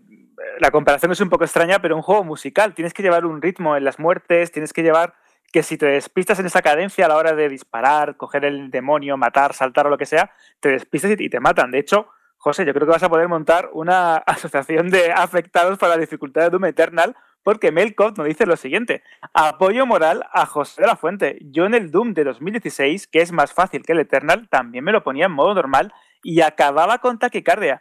Así que en el Eternal me pasará, pues como a ti, todo mi apoyo moral. Es decir, José no estás solo. ¿Hay algún audio más por ahí? No, no, no, no tenemos ninguno más, pero os animamos, ¿eh? Si alguien quiere, estar atentos a la pregunta que va a lanzar dentro de unos minutos Alberto, la siguiente pregunta a Shirley, porque podéis participar mandando el audio como lo hizo Nórdico a radio.vandal.net. Es la misma dirección para lo de la cacería. Así que ahí recibimos los audios y lo vamos poniendo y compartiendo con vosotros de la forma que habéis escuchado. La música sigue, eh, la música sigue, la música empieza, porque nosotros eh, acabamos aquí. No sé si te ha quedado algún comentario por leer o si quieres nombrar a alguna persona que haya respondido a ese mini reto particular. Hay varios, está Super Ninja que vuelve de tiempo y dice que se estaba poniendo al día y nos recomienda pues Half-Life Alyx, eh, Overcooked 2, Unravel 2, sobre todo porque son juegos muy cómodos para jugar en pareja o con amigos. También, de hecho, esto es muy curioso porque aparte de eh, recomendar Magic como juegos de cartas, que los dije la semana pasada, como juego de mesa, nos recomienda K-Force, que es un juego también de cartas coleccionable, pero muy curioso porque vienen ya con un mazo preconstruido hecho con cartas totalmente aleatorias. No tienes que comprarte nada más. Eh, quiero nombrar a Zastiu, a José Manuel García, a Raider Explorer. La verdad es que esta semana ha sido un gustazo poder leer y seleccionar vuestras respuestas. Muy bien, Alberto. De verdad que también tu labor eh, en estos años, pero especialmente en el confinamiento, permite a la gente retraerse un poco de la, del día a día y pensar cómo va a responder a lo que tú propones. ¿no? Ahora enseguida te vamos a escuchar en tu próxima pregunta para los próximos días, pero déjame despedir uno a uno a las personas que han participado hoy aquí en esta edición de Banda Radio, dando las gracias, por supuesto, a Sara Brondo y, e invitándola. Bueno, primero os invitamos a todos a que leáis la entrevista que le va a hacer a nuestro amigo. Pero porque está haciendo las entrevistas Sara estos días, estas semanas en la página web de Vandal, que lo flipáis. Y si no, de verdad, no es, no es solo la de Bruno, sino todas las que está haciendo de gente muy interesante de, de leer. Así que a ti te esperamos también la próxima semana, Sara. Pues muchas gracias, José. Pues sí, por supuesto, la semana que viene nos vemos y como siempre ha sido un placer. Cuídate mucho. Fran, ¿también te decimos adiós con la manita? Pues yo también os hago así con la manita, aunque no la veáis, pero pensad en que os lo estoy haciendo y que me estoy pidiendo de vosotros con mucho cariño. bueno, eso dices tú, pero yo me lo creo. Un abrazo y hasta la próxima semana, Fran. Un abracito a todos. Alberto, ¿cuál es la pregunta que tienes que lanzar? Pues la pregunta chirri de esta semana, ya que hemos estado debatiendo sobre los mandos, es ¿qué os ha parecido el DualSense, el nuevo mando de PS5, y cómo sería vuestro mando ideal, si es que no existe? Ya sabéis qué os ha parecido el DualSense, el mando de PS5, y cómo sería o cuál sería vuestro mando ideal si es que ya no lo tenéis entre las manos. Así que ya sabéis, pregunta Shirley, tanto en radio.bandal.net en formato de audio, como en Vandal y en iBox. Alberto, también un enorme abrazo para ti. Cuídate mucho, de verdad. Hasta la semana que viene, José. Otro fuerte abrazo. Y la próxima semana, va, antes has adelantado un poquito. Venga, estira un poco el chicle. ¿Qué, ¿Qué, nos vamos a encontrar en la edición número 32, Jorge? Yo no adelanto nada, ha sido Carlos. Bueno, pero tú la has acompañado. Bueno, sí, claro. Claro, nos has dejado ahí también con las ganas de preguntarte ahora al final. No nos vas a dejar con, así, ¿no? Con estos pelos. Realmente le he seguido el rollo porque. no sé exactamente a qué se refería, la verdad. Bueno, lo descubrimos la próxima semana, si te parece.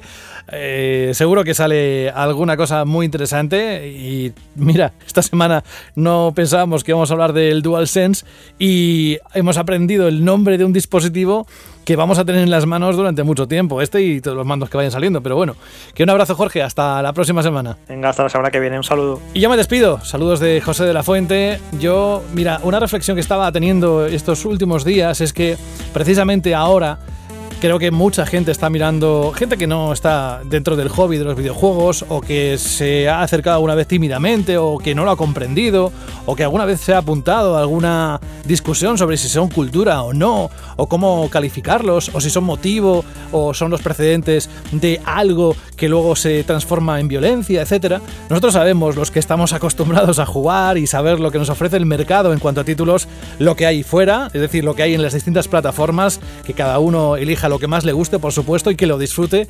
Pero si queréis, es nuestro flotador diario, es nuestro salvavidas. Eh, son los videojuegos los que nos están permitiendo el poder llevar mejor este confinamiento insólito, inédito, que nunca jamás hubiésemos imaginado y gracias a hobbies como otros también hay otros muchos hobbies ¿eh? no quiero decir que sea el único pero si sois capaces de disfrutar de los videojuegos amigos y amigas bienvenidos a bueno pues eso eso que desde hace mucho tiempo conocemos y que nos está ayudando muchísimo así que por eso existe la página web de Vandal por eso existe Vandal Radio Express por eso existe esta edición de Vandal Radio hasta la próxima semana un abrazo cuidaos mucho y más que nunca, jugad todo lo que os dejen o os apetezca. Adiós. Tu tienda de videojuegos.com ha patrocinado este programa.